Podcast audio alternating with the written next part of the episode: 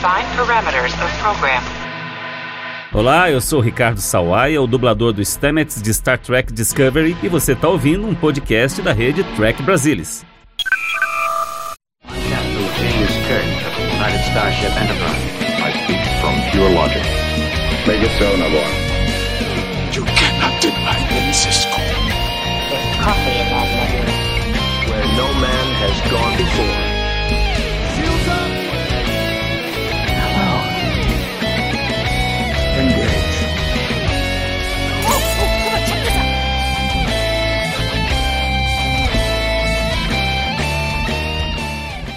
Boa noite a todos, sejam bem-vindos a mais um Trek Brasilis ao vivo. Hoje a gente está com muita coisa para falar, fomos agraciados com diversas novidades, trailers, informações interessantíssimas sobre todo o universo de Jornada nas Estrelas. Isso porque na segunda-feira, dia 5 de abril, foi comemorado o dia do primeiro contato, aquele mostrado no, no filme O First Contact, que também esse ano comemora 25 anos. Né? Então, Zefran Cochrane uh, fez o seu voo da Fênix atingindo dobra 1 e foi visto pelos vulcanos que decidiram que a humanidade estava preparada para o primeiro contato e fizeram isso, e aí seguiu toda a história de Jornada nas Estrelas. Né? E nessa segunda-feira nós tivemos painéis sobre Lower Decks, Discovery, Picard, uh, Prodigy, muita coisa. E para comentar sobre tudo que a gente viu hoje, eu tenho aqui uh, o Alexandre Madruga. Boa noite, Ale. Prazer tê-lo aqui com a gente. Boa noite, boa noite, galera. Estamos aqui. A Nívia Dória. Boa noite, Do... Nívia. Prazer em Boa ter noite. você aqui de novo. Boa noite, Mariana. Boa noite a todo mundo. E por fim, Ralph Pinheiro. Prazer ter você aqui, Ralph. Ah, obrigado. Boa noite para todos aí, a galera que está nos assistindo. Então vamos passar um pouquinho assim primeiro é, o que, que foi falado, só para a gente ter uma noção do volume de coisas que a gente vai falar, né? O primeiro painel foi o Will Wheaton conversando com o Patrick Stewart e ele já trouxe um teaser uh, de Picard, alguma coisa bem pequena, mas o final traz uma informação interessantíssima. Não sei o que é, mas a gente vai falar mais para o final do programa. Depois nós tivemos um painel sobre os 25 anos do primeiro contato, com o Jonathan Frakes, a Alice Creed, o Patrick Stewart e o Brent Spiner. Eles falaram um pouco sobre, relembraram um pouco sobre as gravações, trouxeram algumas informações super interessantes. É, depois nós tivemos um painel sobre os, a criação dos primeiros contatos. Então, quatro é, pessoas que trabalham na parte de, de, efeitos visuais, de figurino, de maquiagem, de produção uh, dos, dos, alienígenas, foram conversar e contar um pouquinho sobre os seus, os seus trabalhos uh, dentro de Jornada nas Estrelas. Depois, para mim, o que foi o melhor painel de todos foi o sobre o Woman, Women in Motion, que falou sobre o documentário é, da Michelle Nichols e contou um pouco sobre o legado da Uhura é, em Star Trek e a importância que ela teve com, to, é, em desenvolver e, e, trazer as mulheres e, e os afrodescendentes uh, para terem mais destaque. Depois a gente teve um painel sobre segundos contatos, que foi falando um pouco sobre comédia, o Brent Spiner, o, o, o como chama, o Mike McMahon, o Paul Tompkins, que faz o podcast oficial de Star Trek, e o, o Jonathan Frakes. Mas ele também falou-se muita coisa sobre Lower Decks, inclusive com um novo trailer da segunda temporada. Né? E depois, por fim, a gente teve o painel com o primeiro contato de Prodigy, com a Kate Mulgrew e os ex produtores executivos, o Dan e o Kevin Hagman, que vieram e falaram e trouxeram muita informação interessante sobre Prodigy, que a gente ainda não tinha. Infelizmente, não temos um trailer, mas eu acho que tem bastante coisa a se falar que vai ser bem legal. Mas antes da gente começar a dissertar sobre cada um deles, é, como o tema é primeiros contatos, eu gostaria de que cada um contasse um pouco sobre como foi o seu primeiro contato com Jornada nas Estrelas. Madruga, pode começar? Gente, essa não estava no script. Rapaz, primeiro contato com Star Trek. Gente, ó, uma coisa que eu posso ver é culpa do meu irmão mais velho que gostava de Star Trek e eu acabei entrando na onda porque ele via. Agora não lembro quando. Claro, foi na série clássica, mas eu não me recordo. Passava na Bandeirantes, eu acho. Ah, Nívia, me ajuda. Eu acho que eu acho que foi foi na Bandeirantes que passava, na época da manchete, agora não me recordo bem, mas eu via uh, dublado. Era dublado e era na TV aberta, agora não me recordo exatamente. E ali comecei a ver. Depois de muito, muito, muito tempo, é que aí eu comecei a me antenar sobre o que era Star Trek, e aí comecei a buscar outras coisas. Mas a grande dificuldade da, de que não tinha nada muito disponível, né? O sonho do streaming de hoje, né? Que você chega lá, tem uma biblioteca com um monte de série, com todas as temporadas. Hoje a gente vive no paraíso, né? Naquela época não era assim, a gente acabava tendo que usar de outros artifícios para ver. Eu fui terminar de ver tudo de Star Trek muito tarde, muito depois. Mas o meu primeiro contato com Star Trek foi definitivamente assim, pela TV aberta, através do meu irmão. Ele estava vendo, eu apareci lá, vi, gostei. Eu acho que eu gostei até hoje. E você, Nívia? Nossa, é meio complicado de lembrar. Eu acho que, na verdade, não foi nem assistindo. Eu acho que foi ouvindo meu irmão conversar com meu pai sobre os filmes. Né? É, eu sou de 82, então ele já estava com no ano da Ira de Khan, então eles já assistiam alguns, alguns dos filmes da série clássica e eu acho que eles ficavam conversando, porque eu me lembro que quando eu já fui ver, assim, as primeiras lembranças de imagem de Jornada nas Estrelas, eu já sabia quem era Kirk, quem era Spock, quem era McCoy, e não muito depois, eu acho que eu também tive o meu primeiro contato com a nova geração. E mas eu não tinha, como eu não tinha tanto conhecimento, eu, eu rejeitei a nova geração, mesmo sendo logo uma das primeiras coisas que eu vi. Mas assim, é legal de, de jornada é que a gente acaba tendo vários primeiros contatinhos assim, porque são tantas séries, né? E com Deep Space Nine, meu primeiro contato foi na reunião tracker do, do Luiz Castanheira aqui no Rio. É, e também foi o primeiro contato com a Voyager. E só, depois só mesmo pelo. É, era o IOC na época, né? Nos sábados de sci-fi. E aí eu consegui ver mais isso tudo.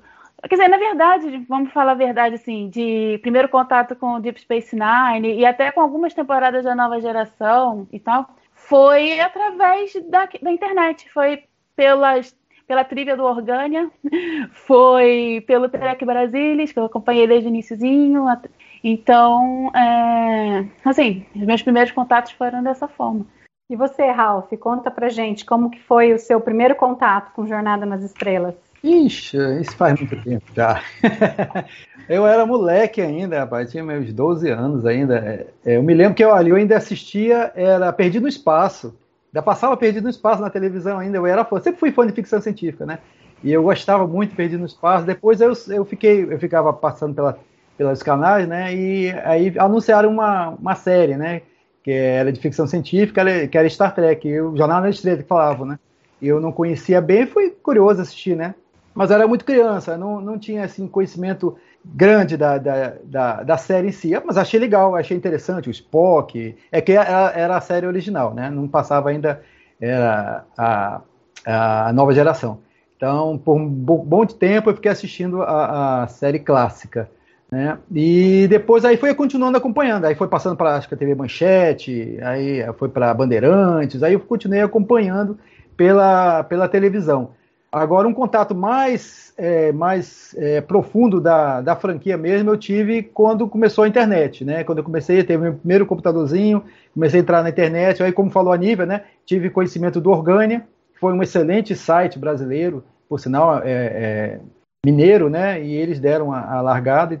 E depois aí do Orgânia eu passei a conhecer a, a Frota São Paulo, Aí conheci a, a, o Trek Brasilis, aí eu conheci, comecei a aprofundar mais, aí comecei a saber das notícias e conhecer um pouquinho mais de Star Trek, já acompanhava já a nova geração.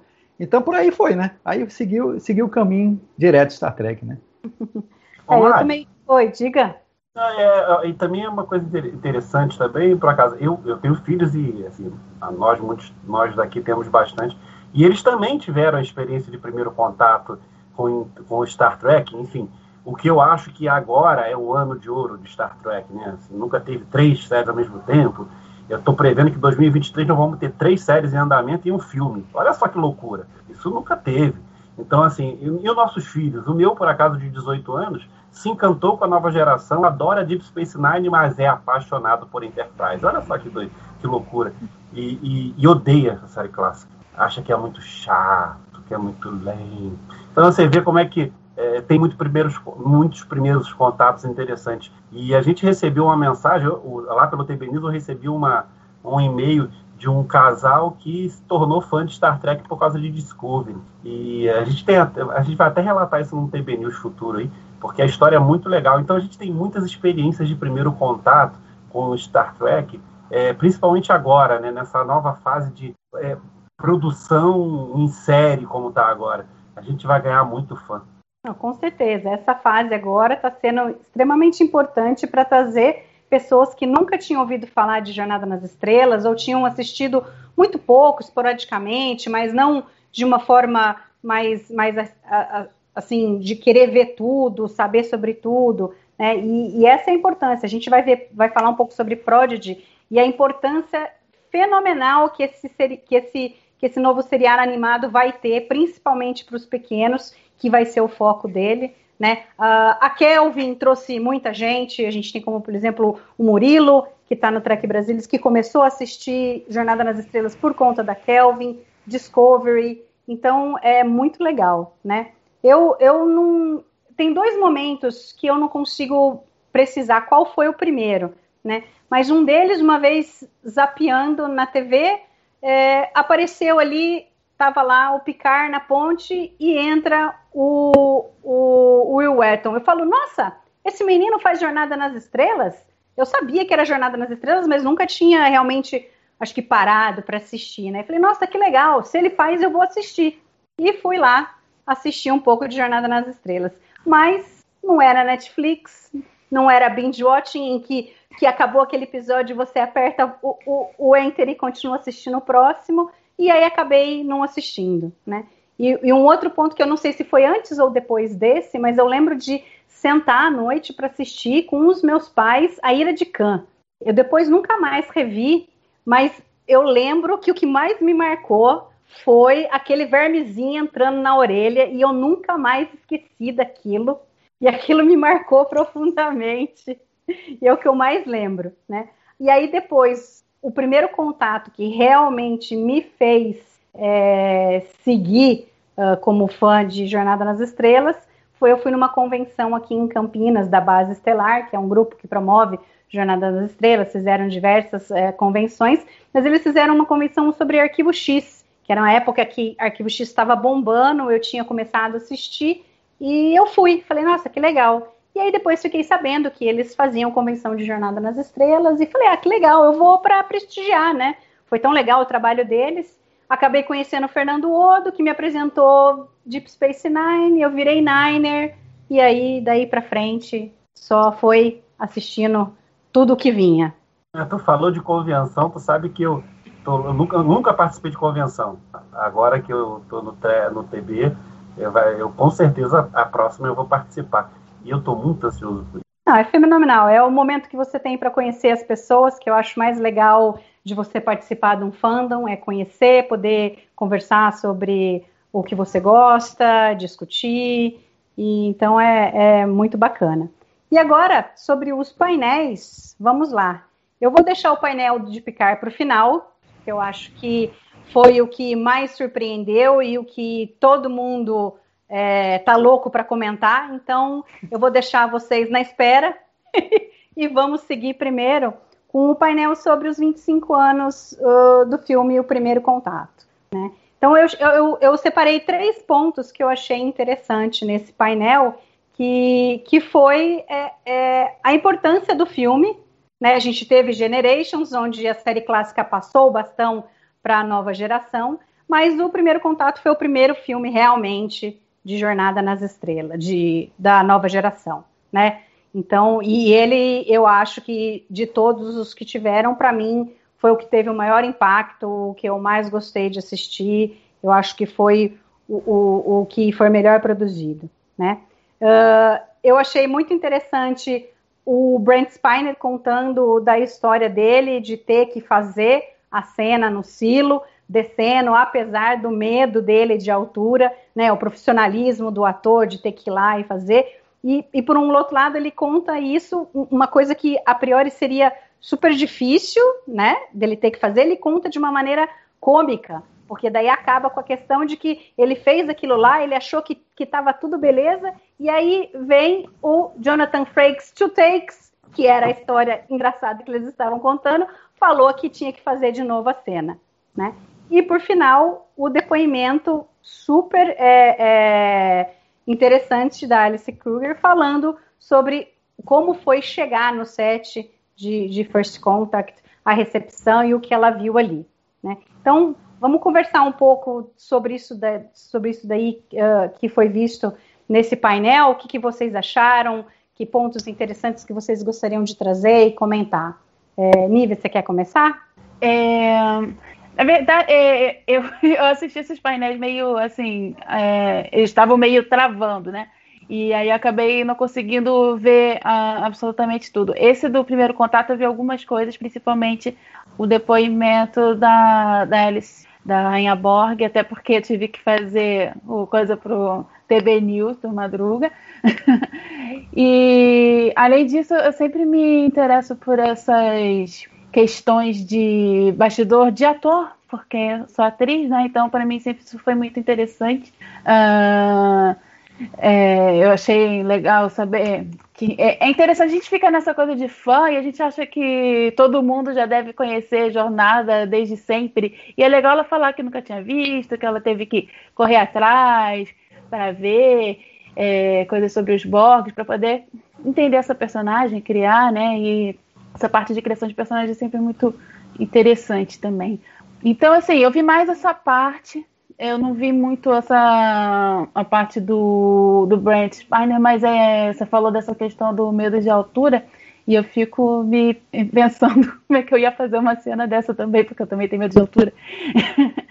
e, mas é aquilo, você tem que encarar o medo, dane-se o que, que você pensa, o personagem tem que fazer aquilo, então você se joga. E é legal você ver o, um ator experiente falando isso. Não, eu tinha é, que tem medo, mas tem que fazer foi encarar, teve que fazer dois takes e você vai fazer dois takes e pronto, né? Você, uh, não importa muito. É, eu me esqueci qual foi o primeiro ponto que você levantou. Não, a questão mesmo da importância do filme, da primeiro contato, né? É, é, é, Nossa, esse filme eu achei bem legal, porque assim, como eu te falei, eu tenho uma certa rejeição inicial à nova geração. E enquanto estava a nova geração como série e a série clássica ainda com filme, ou será que vai ter mais algum filme da série clássica e tal? Eu sei que depois de Generations a gente sabia que não ia ter, hum, ou muito dificilmente, mas aquela coisa, né? Ainda tinha aquilo, não. O cinema ainda não é espaço para isso. Mas aí veio é, o, o primeiro contato e juntou a, essa questão da nova da tripulação que eu já tinha é, que eu tinha uma certa rejeição mas naquela época eu estava começando a gostar da nova geração. Eu tenho várias idas e vindas com a nova geração. Atualmente eu estou numa fase de baixa com ela. Mas e mas o filme eu continuo gostando até hoje acho muito interessante. E os Borgs que eu também tenho não o conceito mas eu tenho assim às vezes algumas dúvidas em como eles vão conseguir desenvolver, porque eu acho que é um conceito muito complicado. Assim, é muito interessante, mas às vezes eu acho que é meio complicado de você conseguir abordar, porque tem muita. É, é um pouco além do, do que a gente consegue. Não que a gente consiga imaginar que possa ter, mas como é que a gente vai conseguir desenvolver, fazer os detalhes disso tudo. Mas, assim, quando eu fui assistir o primeiro contato, eu fiquei assim, nossa, por que, que a nova geração ainda não estava no cinema, né? Na verdade, eu acho que podia estar invertido isso. Eu gostei bastante do, do filme, não vi no cinema. O primeiro filme de jornada que eu vi no cinema foi Insurrection, com meu pai. Mas eu assisti em fita cassete ou no Telecine, não lembro mais aonde. E assim, eu fiquei maravilhada. Eu achei, eu achei realmente um, um filme muito bom para você apresentar a nova geração para o pessoal que vai ver o cinema, né? Porque não necessariamente o pessoal vai. É, claro que o principal é chamar os fãs de jornada, mas eu acho que também foi uma boa. É, daria para pessoas que não tinham visto dar uma olhada ali e já se interessar e procurar saber como é que se chegou naquele lugar. Porque o filme foi realmente muito bem feitinho, tudo, assim, o, achei os, os efeitos interessantes, a história interessante, os personagens, uh, como eles foram colocados ali, mesmo personagens que talvez eu não ligava muito, uh, me interessaram ali. Então, assim, eu acho que realmente é um, é um filme que a gente merece, é um filme que merece ser comemorado pela gente hoje em dia. E é uma pena que depois os outros filmes da nova geração não seguiram tanto esse é, esse caminho, né? Essa coisa de, de ser tão tão bom em, em, tantos termos assim. E você, Ralph, qual que foi assim a sua primeira impressão, a sua relação com o primeiro contato e o que, que você viu ali no painel que você gostaria de destacar que seria interessante estar é, tá falando? É, o primeiro contato foi um filme muito bom, foi uma, eu achei uma sacada boa de colocar os Borgs. Colocaram dois temas é, interessantes que os fãs gostam, né, que são os Borgs e, e uma viagem no tempo. Então, eu acredito que eles tentaram dar um pouco mais de movimentação, né, tentaram dar um pouco mais de drama, o que no, em Generation ficou um pouquinho meio um ranço, né, por, pela morte do, do, do, Kirk, né, então os fãs ficaram meio, é, não gostaram muito, então para tentar dar uma, uma, uma melhorada na, na história, eles, eles introduziram esses é, vilões de fato, né? Que são os grandes vilões da, da, nova geração. E eu achei o filme bom, como a Nívia falou, teve boa, a, a, fotografia foi muito boa, a história foi muito boa. É, eu, eu, destacaria, é, eu não sei se eu posso falar agora, porque refere-se a Picar, né? É, eu falo sobre o Stewart, né? O Stewart comentou muito sobre a, a, o trauma da, da Borg, né? Que ele passou em Generation, né? E, e isso é, afetou em, em, primeiro contato, né, no filme, né? E isso pode afetar também na, na, na, série, né? E eu achei interessante eles comentando sobre isso, né? E inclusive ele fala até com, com o Jonathan Frakes, fala na hora, né, do, do, do bate-papo ali, fala, comentam os dois ali, olha, vamos tentar ver, verificar essa, essa possibilidade de tal, colocar na série. Eu achei bem interessante isso, quer dizer, esse trauma ele ainda vai perdurar ainda por um bom tempo ainda picar, né? Então eu achei que isso realmente foi um ponto interessante da, do bate-papo. Mas o filme, sim, o filme foi bom. A direção do Jonathan Frakes foi uma. Acho que a primeira direção dele para filme, né? Foi muito boa. E, e, foi um dos filmes que teve maior bilheteria na, entre os filmes da, da desde a, nova geração a série clássica, né? Então eu acredito que ele é um filme que agradou bastante aos fãs, né? De modo geral. Ah, com certeza, toda essa vivência que o Picard teve com os Borgs não dá para simplesmente ser esquecida. Né? Então, se a gente tiver a oportunidade de, de ter em Picard alguma coisa sobre isso, só tem a acrescentar ao personagem e faz crescer. E você, Madruga, o que, que você achou do painel? Tem alguma coisa mais a acrescentar além do que a gente comentou aqui? Como que foi o seu primeiro contato com, com o filme Primeiro Contato? Ah, o filme é maravilhoso, né? É, a nível, as pessoas que vê o TB News descobriram, obviamente que já sabia, mas quem não sabia descobriu que a voz feminina do TB News a Nívia. E a Nívia, a gente, no trabalho de produção do TB News, a gente teve que mergulhar muito intensamente na, no, no evento, e a gente, eu, pra, eu por acaso eu revi o evento todo três vezes, porque para a gente, quando a gente vai fazer o TB News, a gente tem que estar tá buscando todas as informações para é pescar é, o que seria mais interessante para colocar no TB. Quem não pôde ver o evento inteiro, o TB trouxe um pouquinho do que foi o evento. É, mas eu imagino, assim, eu não vou me alongar nisso, porque acho que no TB News a gente conseguiu também falar nisso, e, o, e a Nívia e o Ralph acho que complementaram as informações do que, que foi o painel, mas assim, é, é, é para finalizar a minha parte, eu digo, ainda bem que a gente se livrou de uma Itália renascentista com Borg e, e, e fazendo espadachim num primeiro contato. Você imagina o que seria horroroso aquilo. Não, ainda bem que alguém teve bom senso, né? Depois a gente teve um painel que foi muito interessante, mas não sei se a gente deveria se alongar muito nele, porque ele não traz nenhuma novidade em relação às novas séries, às novas temporadas, que foram sobre os, o, a criação dos primeiros contatos, que a Gersha Phillips, que faz a parte de figurino de Discovery, o Jason Zimmerman, que é a parte de efeitos visuais de Discovery, de Picard, o Neville Page, que é do departamento de arte, que também é, fez, faz coisas uh, sobre Discovery, alguma coisa na Kelvin, e o James McKinnon, que também é do departamento de maquiagem e que fez coisa já até antes, no próprio, ele trabalhou no próprio é, Primeiro Contato e na, na Discovery e em Picard. Vocês têm alguma coisa a destacar? Alguém gostaria de falar alguma coisa específica disso? Eu Diga, acho que tem, tem, uma coisa, a única coisa que a gente aproveitou desse painel para o TB News foi a informação sobre a mudança dos uniformes da Discovery, né? Que a Gersha Phillips fez questão de relatar é, o, que, o que ela entendeu, né? Depois, eu acho que eles, é, a Gersha fez um, eu, eu gostei muito do uniforme cinza. É, ele fotografou muito bem no QG, a verdade é essa. No QG da frota, o uniforme cinza fotografa maravilhosamente bem. Aquilo tudo muito branco, aquilo tudo iluminado, aquele cinza um pouquinho mais fechado, com alguns detalhezinhos em cor, fotografou maravilhosamente. Bem, a verdade é que na hora que você colocou a ponte inteira, a ponte da, da, da, da, da Discovery inteirinha com uniforme cinza, aí você percebeu que a fotografia não ficou boa.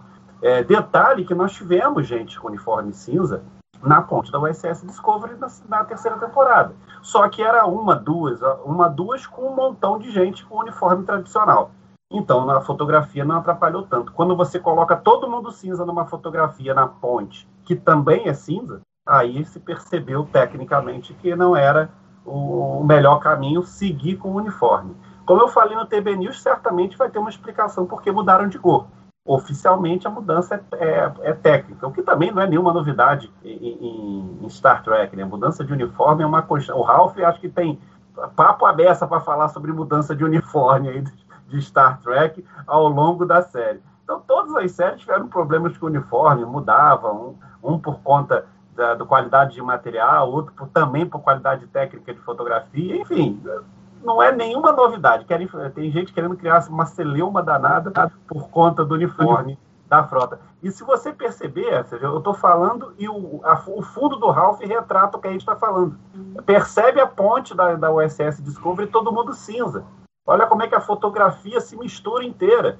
Então, é, é, é técnico, é uma decisão técnica. Não teve nada de, ah, não sei o quê, que não, que não viu antes. Não, gente, é porque o, que, o uniforme cinza estava no QG da frota. E aí trazer isso para dentro da Discovery, que só apareceu no final, depois foi revisto, é natural. E esquecendo, não podendo esquecer, que eu acho que também é uma coisa que é um, um, o retrato da situação.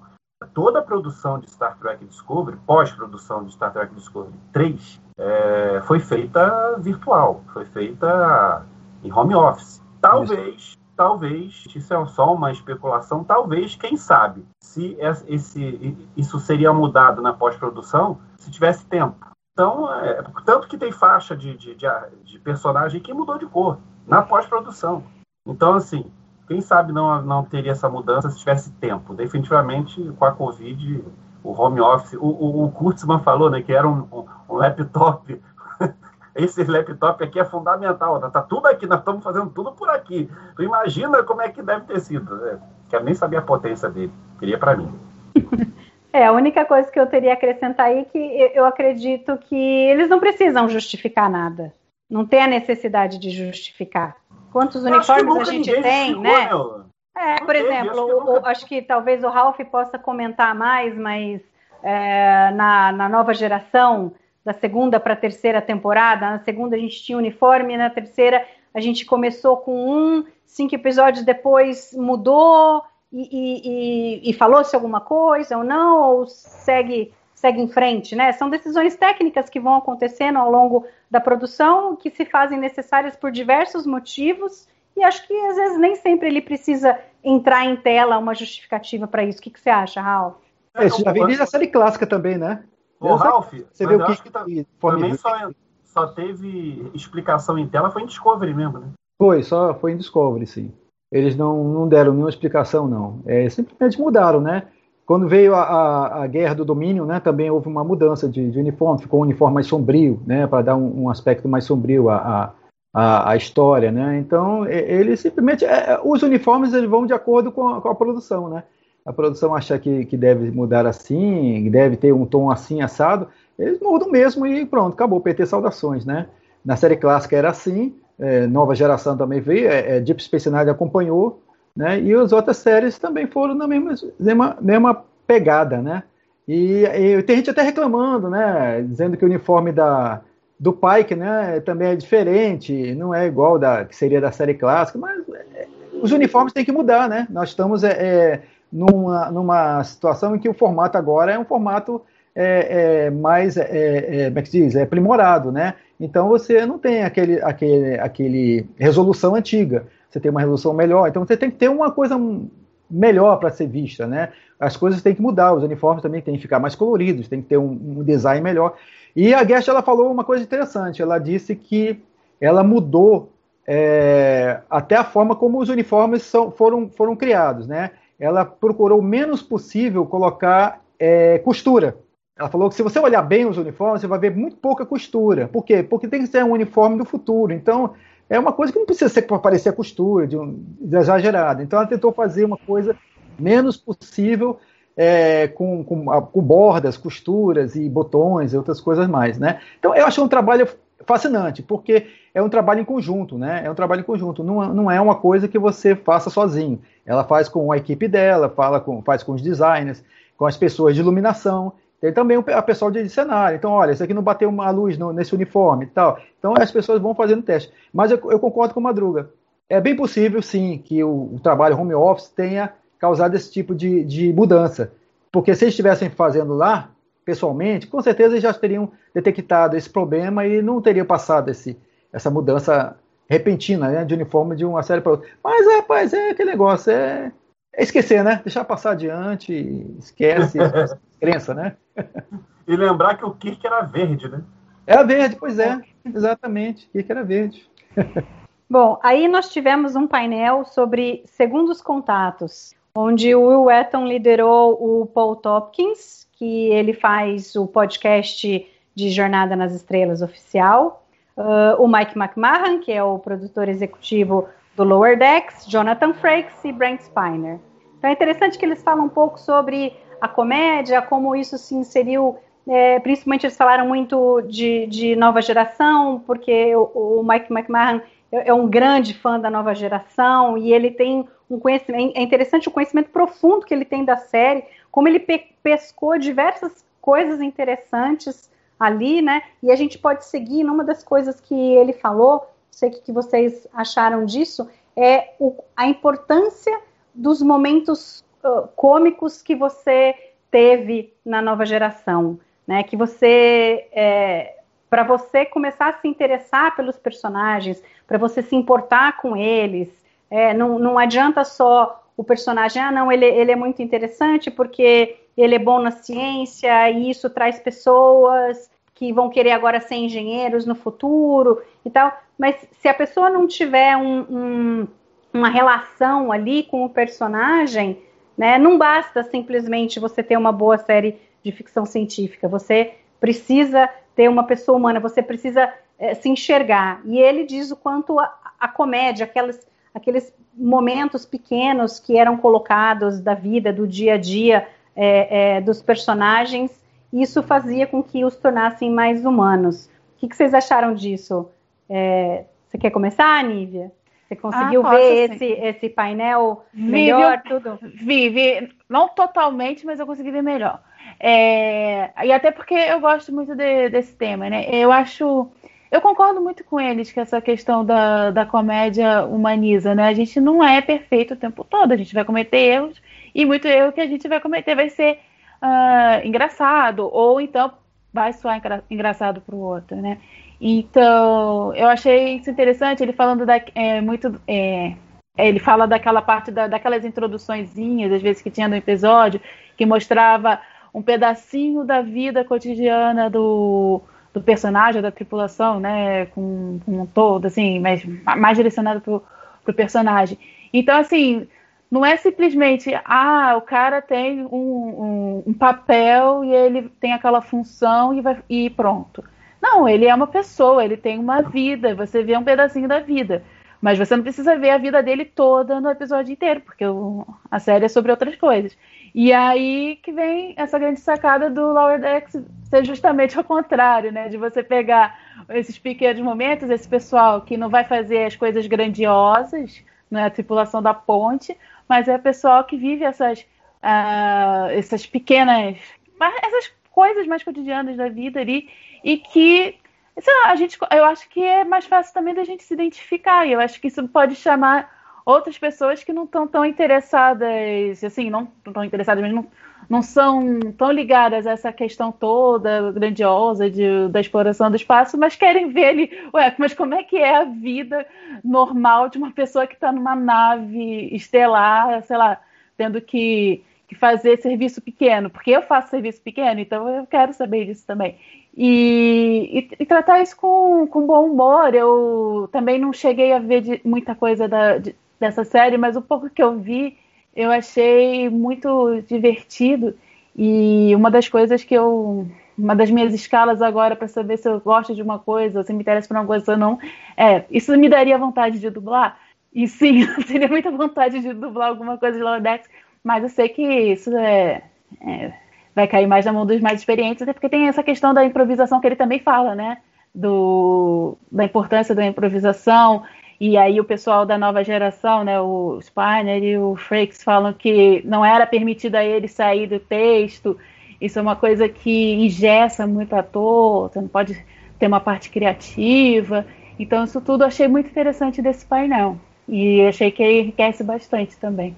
Não, com certeza, gente. e mostra bem como é interessante a gente ter diversas jornadas, né? A nova geração tinha sua identidade, ela se mostrava de uma forma, e aí você vem com Lower Decks, ela tem outra identidade, ela mostra uh, Star Trek de outra forma, inclusive o próprio McMahon uh, fala, né? O Will perguntou para ele como que ele dosa, né? E ele falou que a palavra-chave dele é equilíbrio, porque ele tem que dosar o drama para que Lower Decks se pareça com Jornada nas Estrelas e ele tem que dosar a parte da comédia para se parecer com uma série animada de comédia, né? Então, é, foi bem interessante. Ele até faz uma brincadeira que foi fantástica, que ele pergunta, não, vocês sabem, né?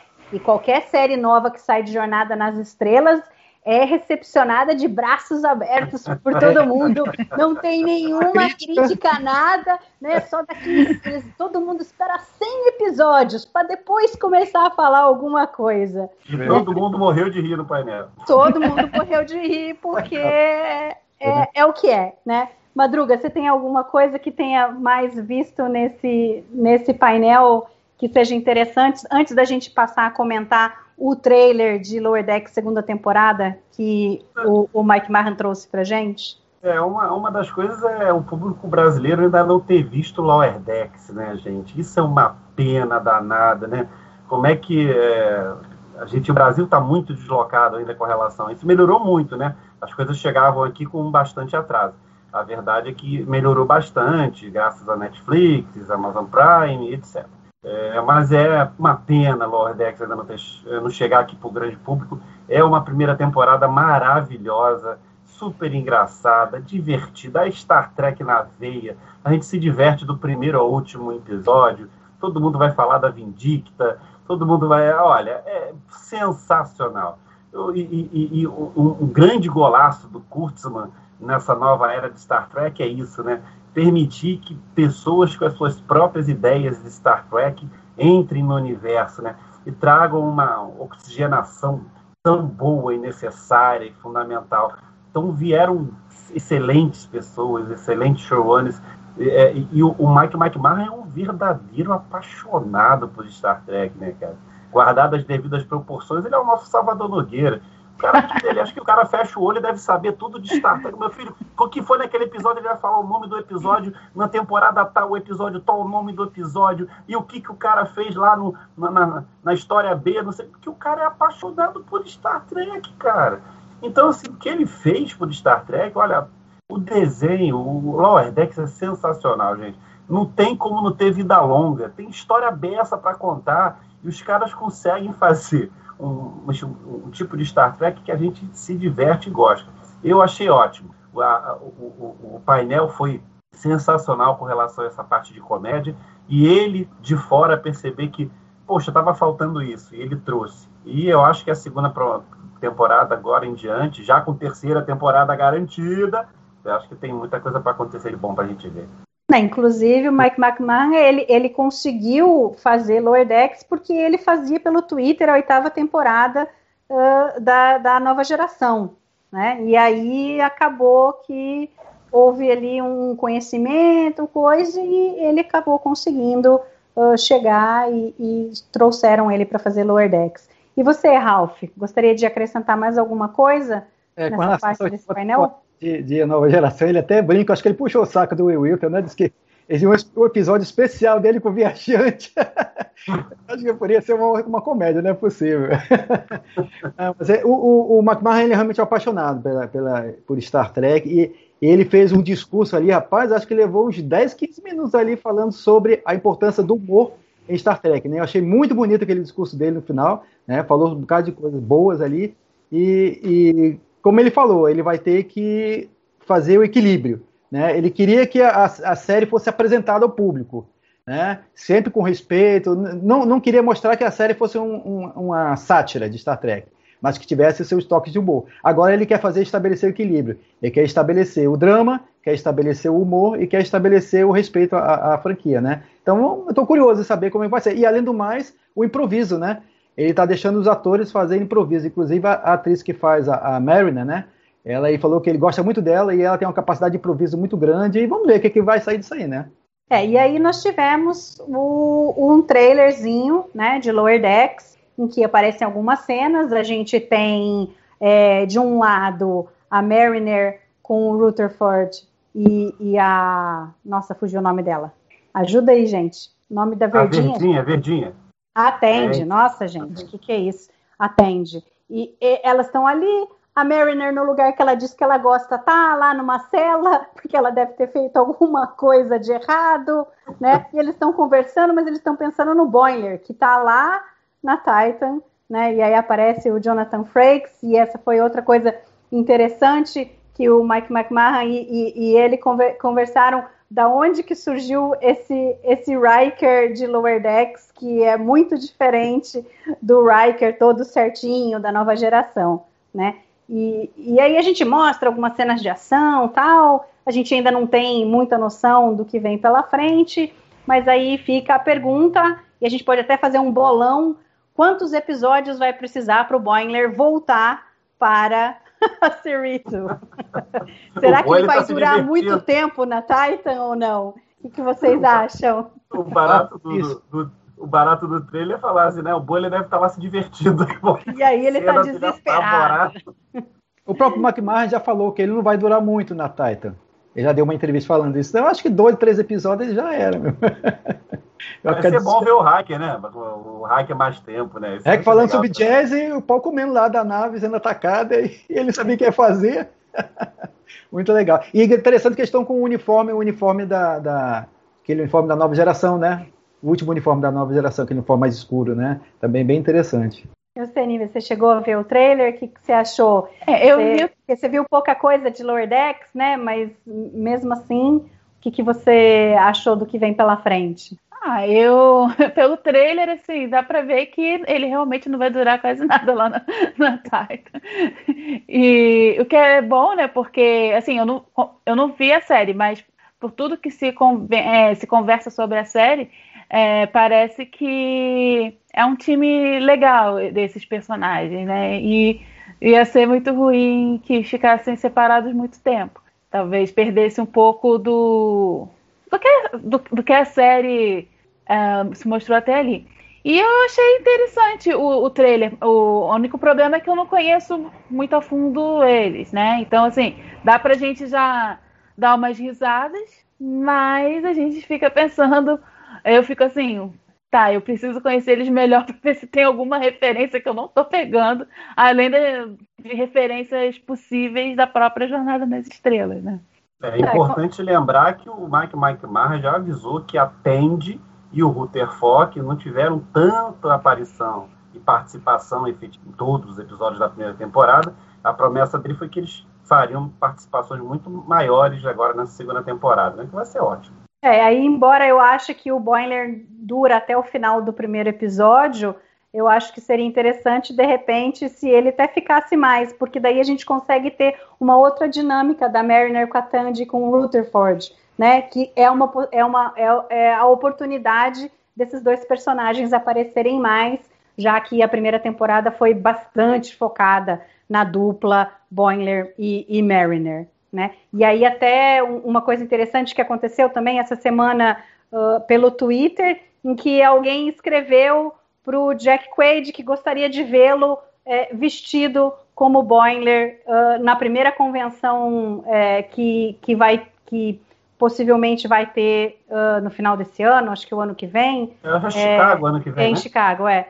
E, e aí ele falou, claro, tô dentro. E, e aí a, a Tony também disse que sim, e aí o Mike McMahon já puxou para os outros dois coitados que vão ter também que aparecerem todos, né? E aliás, esse era um desejo meu de ter um short track live action de Lower Decks. Seria fantástico. É, seria legal. Importante lembrar que a gente ainda vai continuar no hiato no primeiro semestre, né? Sim, ah, é, Primeiro semestre dia tem 12 hiato de certo. agosto. Só vamos ver Lower Decks. E ainda tem isso, né? Será que vamos ver? Eu acho que não. É, mas é, a boa notícia é 12 de agosto, estreia lá fora, na Paramount Plus, na CBS All Access. Então a gente vai ter oportunidade de poder, de alguma forma, assistir e com certeza a gente vai estar comentando aqui. Né? Agora, se por um lado Lower Decks é uma série animada já para um público mais adulto, agora finalmente a gente vai ter uma série animada exclusivamente para o público infantil. Até então, o Prodigy, a gente não tinha tido quase nenhuma informação, a gente tinha é, as imagens da, da, tripulação que teria, né, de uma suposta nave, não sabíamos muita informação, e de alguma forma a Janeway estaria envolvida. E aí, no painel, com os produtores executivos, o Dan e o Kevin Hagman e a Kate Mulgrew, a gente teve a oportunidade de saber mais informações. Não tivemos um trailer, mas nós tivemos a imagem da Janeway. E aí, o que, que vocês acharam da imagem dela? Quem quer começar? Ralph? Eu achei muito bem feita desenho, né? Muito legal. Embora a própria Mulgrew, né, falou que achou ela um pouquinho nova demais, né? Bonita demais, né? Que poderia mexer um pouquinho no queixo e tal. Aí fizeram uns ajustes lá, aí tornaram ela um pouquinho mais é, é, parecida com a, com a atriz, né? mas eu achei muito legal o desenho. Eu não conheço esses, esses, esses criadores, né? Eu, eu nunca assisti esse desenho que ele fez, né? Que era Caçadores de Monstros, Caçadores Gigante, né? Coisa assim, né? Eu não, não assisti esse desenho, então eu não sei qual é, a, qual é a pegada dele sobre isso. Mas pela história parece ser uma coisa bem interessante. E a entrada da Mughal, né? Parece uma coisa bem bacana e, e ela pode dar um pouquinho mais de, de dinâmica na, na, na, equipe aí que vai entrar, né? E fazer a coisa mais engraçada. Eu não sei como é que vai ficar Geno, né? Não sei de que Geno é essa que vamos ter holograma, né? Em forma de holograma. Não sei se vai ser a Geno da, de Voyager mesmo, do início de Voyager, a Geno do final de Voyager, não sei como vai ser. E se vai ser outra, Geno completamente diferente, né? Mas é, eu achei bem interessante essa pegadinha da, da, da Mulgrew participar da, da, da série, do desenho, né? Vamos ver o que, que vai dar, né? É, uma, uma das coisas que tinham sido levantadas era essa possibilidade, né, dela ser um holograma, e agora a gente sabe que é, é, o Prodigy vai se passar em 2383, no quadrante Delta, então são alienígenas, bem diferentes um dos outros, que de alguma forma vão encontrar uma nave da Federação, e nessa nave vai ter um programa de treinamento de emergência representado pela Janeway. Né? E aí o que eu achei mais interessante, queria saber o que você achou, Madruga, qual que é o impacto que isso vai ter para o, o público-alvo, é que é, esses alienígenas, eles não conhecem absolutamente nada da federação.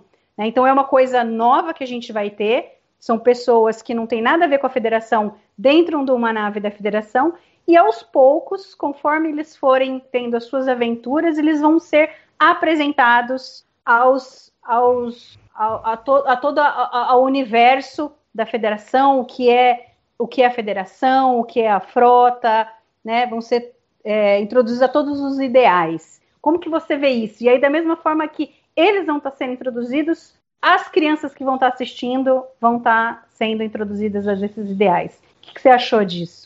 É, eu, eu, o aviso para os fãs ferrenhos é entender que essa é uma série para criança, tá, gente? Para ninguém se iludir que não é Lower Decks. Isso é uma série da Nickelodeon, é uma série para criança.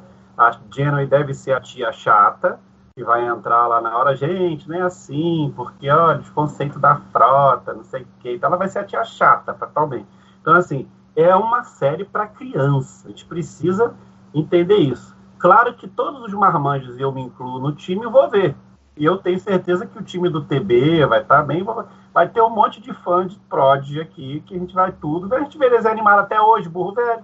Então, fala sério, a gente vai ver também. Agora, entender que o público-alvo é um público infantil. E é a primeira vez que Star Trek vai fazer isso. Focar uma série num público jovem, que é infantil. Então, como vai ser isso? É, claro que eles, os irmãos Regman, têm uma experiência com um tipo de desenho.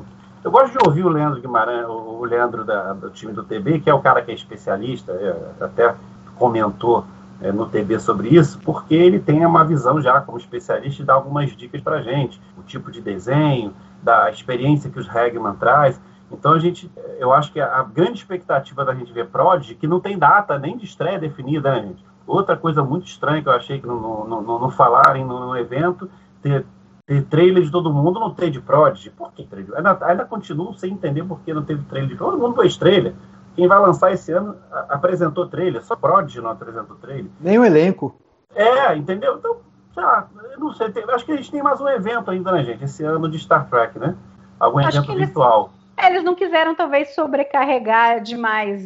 Veja Sim. que depois, depois do, da segunda-feira que a gente teve o anúncio é. sobre o filme e tal, que a gente pode comentar depois. Mas eu acho que eles, eles querem ir trazendo as coisas, né? O Prodigy, eles vieram com a ideia, a gente sabia que era uma série infantil na Nickelodeon. Depois, no ano passado, acho que foi ano passado, que daí o Kurtzman trouxe, trouxe a Kate Mulgrew, e aí ela falou que é, a Janeway estaria retornando, mas a gente não tinha informação nenhuma. Depois a gente teve a primeira imagem e agora a gente está tendo a imagem da Janeway. Descobrimos qual, qual é a premissa da série, né? Então eu acho que é legal a gente vai aprendendo aos poucos é, sobre o, o, que, que vai ser Prodigy. Né? E ela deu as indicações que está se divertindo, né? Então parece que a coisa deve ser, deve ser legal. Mas eu acho que ela vai ser a tia, a tia do, da, a tia daquela criançada, enfim, daquele, daquele povo lá, ele dizia, ah, não é assim não, gente, a gente, as coisas da frota continuam dessa maneira, enfim. E você, Eu acho que tende a ser divertido. E você, Nível, o que, que você achou das informações que a gente teve de Prodigy até agora? Apesar de você não ser criança, você gostaria de assistir essa série? Diz que não. Claro que eu gostaria de assistir, eu adoro desenho. E desenho é sempre muito legal de fazer, seja a voz original, seja fazer a dublagem. Então, quando eu fiz a voz da Kate Mulgrew falando disso pro TB News, eu, algumas coisas eu peguei assim, nossa, deve ser muito bom. Ela falando disso, de, de do trabalho com voz, que ela gosta de fazer isso, e eu me identifiquei ali com ela. E isso já está me aproximando um pouco mais de Void, viu, gente? eu que tenho meus problemas com Void, já estou começando a me abrir um pouco mais para gostar da Janeway. Mas assim, e a série, eu acho, é, um, é interessante a gente ter uma série para criança de jornada. Eu, por acaso, fui uma criança que gostei de jornada. Uh, principalmente da série clássica, mas eu sei que muita gente acha oh, chata, parado, o, a estética, isso e aquilo. Eu eu sempre consumi muito bem estética dos anos 60 quando eu era criança. Então, para mim não teve isso. Mas, como eu sei que isso rola, então é bom. E você conquistar um fã desde criança, né? Ver a gente, que a gente falou que o nosso primeiro contato foi criança ou foi adolescente, e a gente até hoje assiste jornada. Então, imagina pegar as crianças ali na Nickelodeon assistindo. É, o design dos personagens eu achei legal. Eu sou, eu gosto de, de desenhos, de animação, mas assim, por exemplo, se fosse uma série não jornada, eu não sei se eu assistiria só pelo design. Não é por nada, não. Eu achei ele bonito, achei legal. É que eu normalmente não consumiria esse tipo de, de desenho. Só que sabendo que é jornada, sabendo a premissa do negócio. Então, já, já ajuda a, a querer ver. Né? É, e eu acho que a Disney tem um bom. Ela tem uma sei lá, um bom perfil para fazer essa tia chata, sabe? não, não exatamente por ser chata, mas eu acho que ela tem até o, o visual dela, lembra, pode lembrar um pouco uma é, professora ou uma diretora de escola e, e, tal. Então vai ser legal ver esse pessoa, é, é, esses personagens que não sabem nada de Frota Estelar, Federação, passar a conhecer isso, aprender a tocar uma nave e tal, e, já, e tendo contato logo com uma com um dos capitães que a gente também conhece e que Uh, apesar de ser uma série que eu, particularmente, não acompanhei, mas não dá pra gente não atestar o grande valor, a grande coisa de ser a primeira protagonista feminina de Jornada nas Estrelas. Por mais que, para mim, a melhor, a melhor personagem feminina de Jornada seja a Kira até hoje, mesmo com o Discovery tendo tantas personagens femininas interessantes, a gente não pode ignorar esse fato. Então, é legal ser isso, é, pode ter essa premissa e trazer a Janeway de volta. É, num, o fato de eu não gostar da série não vai me fazer fechar os olhos para o que ela trouxe e, para a personagem. E por ela ser uma, é, uma capitão, eu acho ela uma boa capitã, entendeu? Então, apesar de eu não ser tão fã da série. Então, assim, eu acho fantástico. Eu vou assistir se passar aqui, porque não sei se eu vou conseguir arranjar por outros meios, depende aí. Mas passando por aqui, eu tendo acesso, eu vou assistir com certeza, porque me pegou esse, essa premissa e eu vou querer dar uma olhada e pensar. A Niveazinha lá, dos anos, do início dos anos 90, final dos anos 80, ele não ia gostar dessa série? Não, o Mari, imagina, eu estou imaginando aqui o TB, o TB ao vivo comentando o episódio de Prod. Vai ser ótimo. Somos filhos do, da equipe. É, é então, não, eu, eu, eu, queria, eu ia não, falar é, que... perdão, perdão, Mari. É, é, e tem outra coisa, né? Mais uma nave canônica, né? Teremos mais uma nave canônica e fatalmente aí os quem, quem gosta de comprar. Que não sabemos, ter... que não sabemos qual é ainda, né? Não é, tivemos nenhuma informação. Primeira, né? A ideia é que seja a primeira nave da frota, deve ser lá uma, uma, uma bem antiga, mas enfim, mais uma canônica, né? Quem gosta de colecionar, prepara o bolso. É, não, eu acho que o Prodigy tem uma, tem uma, uma importância muito grande, porque eu acho que a gente, quando era criança, ali na década de, de 80, é, a gente conseguia. A diferença entre. Mesmo os filmes daquela época, com os mais antigos, eu acho que não era tão gritante a diferença. Hoje é, eu vejo pelas minhas filhas, né? É, elas assistiram o início de Discovery comigo, depois acabaram abandonando, fazendo outras coisas, não consegui fazê-las assistirem tudo. Mas na mesma semana que elas assistiram Discovery, eu estava assistindo um, um episódio da, da série clássica. E aí uma das minhas filhas passou e falou assim: Nossa, nem parece que eles estão no, no espaço, entendeu? Então, eu, é, hoje é muito mais difícil você trazer um público jovem para assistir a nova geração, a, a, a, série clássica, ou mesmo Deep Space Nine e Voyager, sendo uma dessas quatro a primeira série de jornada, né, do que uma Kelvin, do que uma Discovery. Então tá aí a importância dessas novas séries, dessa fase tão frutífera de, de, de Jornada nas Estrelas, que a gente tem muita coisa, né? E uh, Prodigy eu acho que vai ter seu papel fundamental em trazer os pequenos para assistirem. É, é uma oportunidade gigantesca para nós trekkers que temos filhos pequenos, para apresentar a eles que temos a vontade que nossos filhos venham assistir Star Trek com a gente. Então, eu acho que isso é, é muito, muito importante, vai ser muito legal. Estou super curiosa, apesar das minhas filhas já terem passado da idade, que elas já são adolescentes, é, eu estou super ansiosa para assistir Prodigy, né?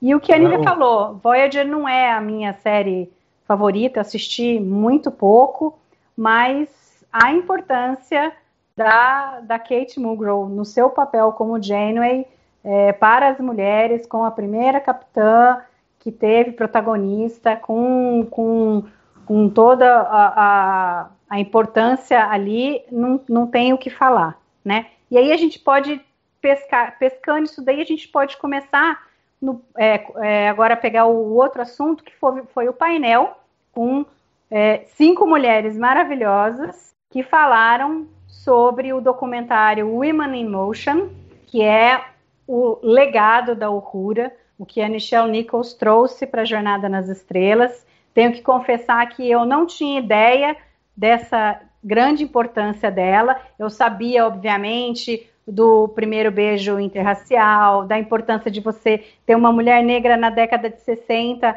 é, numa série de TV, uh, o, o, quanto isso trouxe, mas eu não fazia ideia do quanto ela tinha trazido para a Jornada nas Estrelas, do quanto ela tinha trazido para as mulheres e, e, para os afrodescendentes. Né? Então a gente pode começar falando um pouco sobre o documentário primeiro, né? Uh, quem que viu o trailer que gostaria de comentar sobre, sobre ele? Falar é, um nós, pouco. nós chegamos a fazer, a fazer um, um tempo atrás no TB uma matéria sobre o documentário e a gente acabou pescando um pouquinho só do trailer, porque a gente focou mais nos depoimentos das meninas, né? É, mas assim, nem eu também tinha essa ideia do papel da, da, da Michelle, não tinha nenhuma ideia. É uma pena que, pelo visto, a gente ainda não vai ter esse documentário aqui no Brasil, apesar dele ser. Ele está sendo divulgado que vai ser habilitado no Paramount+, mas não no Brasil, tá, gente? Infelizmente, a própria Viacom CBS aqui do Brasil já confirmou, é, essa informação foi a exclusiva do TB, a gente deu essa informação no TB News, é, apesar de estrear no Paramount+, é, 3 de junho, se eu não me engano, no Brasil, não tem data de exibição. Eu, é uma pena, porque pelo que eu vi do trailer, de alguns depoimentos, é, parece que é um documentário riquíssimo é, do, do, papel de uma atriz de Star Trek, de uma série, uma, o papel de uma atriz de uma série, não vai dizer Star Trek, mas é o papel de uma atriz é, negra de uma série na sociedade americana numa agência espacial. Gente, isso é de uma representatividade absurda. E aí, quando a gente for falar das meninas, aí eu entro no papo que principalmente a Sonica falou. é, então, a gente pode falar um pouco, né? A gente teve a, a Dawn Lewis, que faz a Captain Freeman, de Lower Decks. Ela falou da importância uh, na infância dela, que eles assistiam é, Jornada nas Estrelas, né? E a importância da Uhura. É, depois a gente teve a Michelle Hurt, que faz a Rafa de Picard, né, que ela ainda disse, né, a minha mãe é, é branca, meu pai é negro, e, e assistir Jornada nas Estrelas, ela via ali a pessoa que estava representando ela, né, a importância daquele beijo, né, e como que vocês viram todos esses depoimentos, o que, que mais chamou a atenção uh, da conversa delas nesse painel? Uh, Ralph, quer comentar alguma coisa? É, eu, eu confesso que eu não assisti todo o, o, o painel, não assisti pouco, né? E eu vi o, o, o comentário da Soneco, né? Mas eu vou deixar mais para o Madruga, né? Ver, falar aí mais sobre a Soneco. Mas é, foi um depoimento é, bem emocionado, né? Ela se emocionou muito em ter encontrado a, a Michelle Nichols, né? E ela ter passado toda a, a força, né? Que ela tem para ela, né? Dizendo agora, agora sim está contigo, né? Você pode seguir seu seu rumo na, em Star Trek, né? Então, eu acredito que a Michelle realmente foi a, uma das pessoas assim que tem uma personalidade incrível, né? Ela, ela trabalhou para manter a, a, a, as pessoas é, de cor, as pessoas que, que, que, eram subjugadas na época, né? Que não se dava muito valor a isso, né? Em que os negros é, tinham papéis é, fracos, né? De, de empregados e não tinham papéis de destaque, né? E ela segurou com unhas e dentes esse papel, embora ela ficasse como coadjuvante, mas ela foi ganhando destaque em Star Trek, né? Foi ganhando força, né? E se tornou uma pessoa de muita personalidade. Ela é uma atriz de muita personalidade e tanto é que trabalhou na NASA, né? A NASA convidou ela para fazer vários programas, participar de vários programas da NASA, né? E, e, ela ajudou. Eu me lembro de eu ter visto um vídeo em que ela apresentava para as crianças, aparecia um vídeo ela na NASA e as crianças em volta e ela mostrando o painel e conversando com as crianças e falando sobre a, a, a perspectiva de, de, de, do espaço, a perspectiva de exploração espacial, a perspectiva de você ter que sonhar com aquilo e lutar para conseguir. Né? E eu achei bacana aquele vídeo, as crianças todas em volta. Eu acho que faz parte do documentário esse vídeo que eles, eles tiraram. E então eu acho que a, que a, a Nichols é uma pessoa fantástica, uma pessoa fantástica, muito bacana, dou muito valor a ela, uma pessoa de muita personalidade, né? Muita personalidade. E eu acredito que ela passou isso para muita gente, né? Para muita gente é, seguir esse caminho. Muitas pessoas já deram depoimentos, cientistas, é, mulheres, né, que lutaram com isso, vendo a, a, a Nichols é, participar da, da, de Star Trek, vendo uma mulher no comando de uma, de uma nave, né, num, numa, num papel de importância é, que nunca havia visto ainda, né? Então elas, isso deu, deu ânimo, deu força, deu energia para elas continuarem lutando e ter o que elas querem. Então eu realmente é, um marco, né? E a ligação dela com Martin Luther King também, né? Foi muito bacana, eu achei assim uma coisa fantástica e eu acho que a Nichols é uma pessoa assim fora de série, sabe? Claro, eu, não vou, eu vou destacar todas as mulheres também que participaram depois, são realmente fantásticas, mas ela como a principal marca inicial, realmente é, ela é, é o destaque que eu acho que tem que ser é, reverenciada sempre, né? É, eu acho que depois a, a Nívia pode comentar, né? Mas eu, como mulher branca, sempre eh, vi que no seriado, muitas vezes, né, e no seriado em geral, na TV em geral, na realidade, né, a gente tinha muito pouca representatividade nossa. Era difícil você ter personagens femininas fortes em quem a gente pudesse se espelhar. Era sempre o super-herói, o cara que é o fodão, o cara que é o melhor, é o agente do não sei o quê. E a gente, como mulher, não tinha. Então eu fico pensando é, o, o, a importância que a Michelle teve pelo fato de ser uma mulher negra fazendo isso que ela fez. Né, Nívia? O que, que você pode falar sobre isso daí? Nossa, é, esse foi o meu painel favorito. Eu sei que a gente vai depois falar de Picard e daquela participação que vai importantíssima que vai ter, que foi que me deixou muito feliz, mas é, apesar de individualmente isso ter me chamado muita atenção, o painel, esse painel desse documentário, para mim, foi o que falou mais, por causa dessa questão toda dessa representatividade que a gente precisa ter, que a gente vai vendo aumentando ao longo do tempo, mas que a gente ainda não consegue é, enxergar uma, uma verdadeira equidade, né? Ah, então, assim, e quando eu era criança, eu já comecei a ver algumas mulheres tendo mais destaques em algumas coisas, né? Você tinha Shira, por exemplo, é, eu achava muito legal, porque ela me parecia até mais poderosa que o He-Man, porque além dela ter a força, ela também tinha mais poderes mágicos, a espada dela fazia mais coisas, ela se comunicava com animais e coisas do tipo. Mas, assim, é... mas você tem, para uma Xirra, você tem 500 milhões de protagonistas homens, fortões ou Uh, poderosos e coisas do tipo. No Caverna do Dragão, que era também um desenho que eu via, você tinha três personagens masculinos e duas femininas. Mesma coisa nos tokusatsu, né, os live action japoneses. Uh, você também tinha, uh, apesar de você ter a presença feminina, você ter quase sempre duas meninas ali, uh, você tinha mais homens, e aí quando você ia para os estágios, para os Metal Hero, tipo Jasper e tal, você, o principal era o masculino e a mulher era ajudante. É, mas assim, já tinha um pouco mais. Em todo seriado tinha alguma participação um pouquinho maior. E eu via a Jornada nas Estrelas e a Uhura ali, sentada, parecendo mais uma telefonista muitas vezes.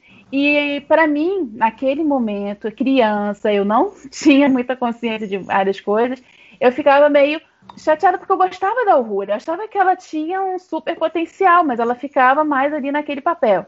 Mas aí você começa a crescer, começa a ver é, ou alguma coisa de alguma entrevista aqui, ou um livro que fala alguma coisa ali. Aí você vê depoimento da Whoopi Goldberg, para mim foi a primeira que, que falou, que, que eu vi falando da importância da, da Uhura, de, né, dessa representatividade, do dela se ver em tela, o como isso era importante, né? Assim, não era simplesmente, é, ela estava vendo ali não só, não apenas uma mulher, mas vendo também uma mulher negra, ela se via totalmente ali. Isso é muito importante. Então você começa a pensar mais e você começa a ver, não, não ela está ali, ela está na ponte, ela está o tempo todo ali. Quer dizer, assim, ela está dizendo ali, olha, eu existo e eu posso estar numa ponte de uma nave. É, eu sou, eu, eu tenho, tenho, a capacidade. É uma coisa, é isso que passa para você, mesmo que ela não fique o tempo todo, uh, ela não seja o capitão, ela não seja nem o primeiro oficial, não tenha tantas falas assim, mas ela está lá o tempo todo, você está sempre vendo a Aurora ali. Então, isso é realmente importantíssimo. E aí você vê, uh, principalmente as atrizes mais velhas, porque também é, fez parte. A Sonico é um pouco mais nova, ela é mais ou menos da minha idade, e tem a Isa, que é mais novinha. Mas você vê a Michelle Hurd e a, a Dawn, que são mais velhas, né? E elas falando disso, do quanto que aquilo foi importante e do quanto que aquilo foi, assim, foi importante de uma maneira geral, para elas se verem lá e para elas decidirem ser atriz ou até mesmo é, e também entrar no ativismo, né? É, para conseguir é, mais lugar, mais voz. Então, é, eu achei esse painel assim extremamente importante, mais do que tudo, assim, porque os outros são muito legais. Você pega informação de jornada, você pega coisa e ali, mas esse, eu acho que dá uma dimensão tão grande de outras coisas também, como essa questão do feminino e é, essa questão racial. E lembrando sempre pra gente, gente, jornada é diversidade é diversidade do, do sexo, né? Do feminino, masculino, não binário, agora, é, que a gente está vendo em Discovery, do trans e tal. Essa diversidade é a diversidade do negro, do asiático, do russo, que estava ali desde a série clássica e que hoje continua, a gente vê cada vez mais a ponte diferenciada, assim, com várias pessoas diferentes. Então, é, e é isso que a gente tem que lembrar, né? A gente não. Às vezes fica mais discussões meio loucas e estranhas, parece que as pessoas nunca viram uh, nada de jornada. E eu acho que esse painel, quando pega e fala sobre isso, apesar de estar muito pelo olhar feminino, mas como é um olhar feminino, falando da Michelle, que é mulher e negra, tem que colocar a gente para pensar nisso tudo também. Ó. Lembrar da pluralidade, lembrar da diversidade, lembrar que isso é Jornada nas Estrelas e que esse tipo de coisa em Jornada nas Estrelas é que faz a Jornada nas Estrelas também ser influente no mundo, não só no audiovisual, não só na cultura pop. É, o, o, o que você falou, o Rura só estava ali, a gente gostaria que ela fizesse mais, mas o fato dela estar aí hoje proporcionou a gente ter uma Michael Burnham, né? Então, Alexandre, fala aí uh, do, do, depoimento da, da Soníqua, que foi bem emocionante, foi muito legal, onde a, a Nichelle passa o bastão para a Soníqua. E difícil de fazer a voz. É, é Porque eu me emocionei primeira, pra caramba.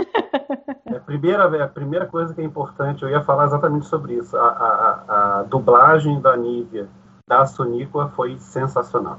Eu me emocionei mais com a dublagem do que com a Soníqua falando na, na, na no painel. Eu estava, eu estava atento ao painel para captar informação para o programa, então a gente, o, o, jornalista acaba se é, saindo um pouco dessa arena e, e, foge um pouco da emoção. E a emoção eu fui ter na dublagem da Nive, na Connie, como ela muito bem traduziu, ela passou a emoção da Sonico Anakin. É, é, eu vou tentar usar meu poder de síntese o máximo possível. É, primeiro falar da Sonico, oh, perdão, inverte primeiro falar da Michelle. É, nem a Michelle tinha ideia do papel importante dela como mulher e depois como mulher negra. Então, assim, a, a importância da Michelle na ponte de comando da nave Capitânia da Frota, ou seja, obviamente a nave símbolo da série, é, nem a Michelle tinha ideia. Talvez ela não tivesse essa ideia em função dela não ter tanto, tanta contribuição, principalmente na primeira temporada, e foi exatamente quando ela teve a, é, a percepção de que não, não, queria mais ficar, não, não, é bom, e aí o doutor Martin Luther King Jr. que falou para ela, não, você não pode sair, você tem que continuar, você está lá no meio dos homens, você é a mulher negra, é a representatividade, você ali representa uma sociedade. Star Trek sempre foi, e aí eu mudo o termo o tempo todo aqui no TV quando eu tenho chance, Star Trek nunca foi politicamente correto, Star Trek sempre foi sociologicamente correto. Star Trek sempre foi focado na sociologia, no que acontece no mundo. Star Trek olha para o mundo e vê o que acontece e retrata isso com uma riqueza, com, a, com preciosismo, com um potencial imenso que Star Trek tem.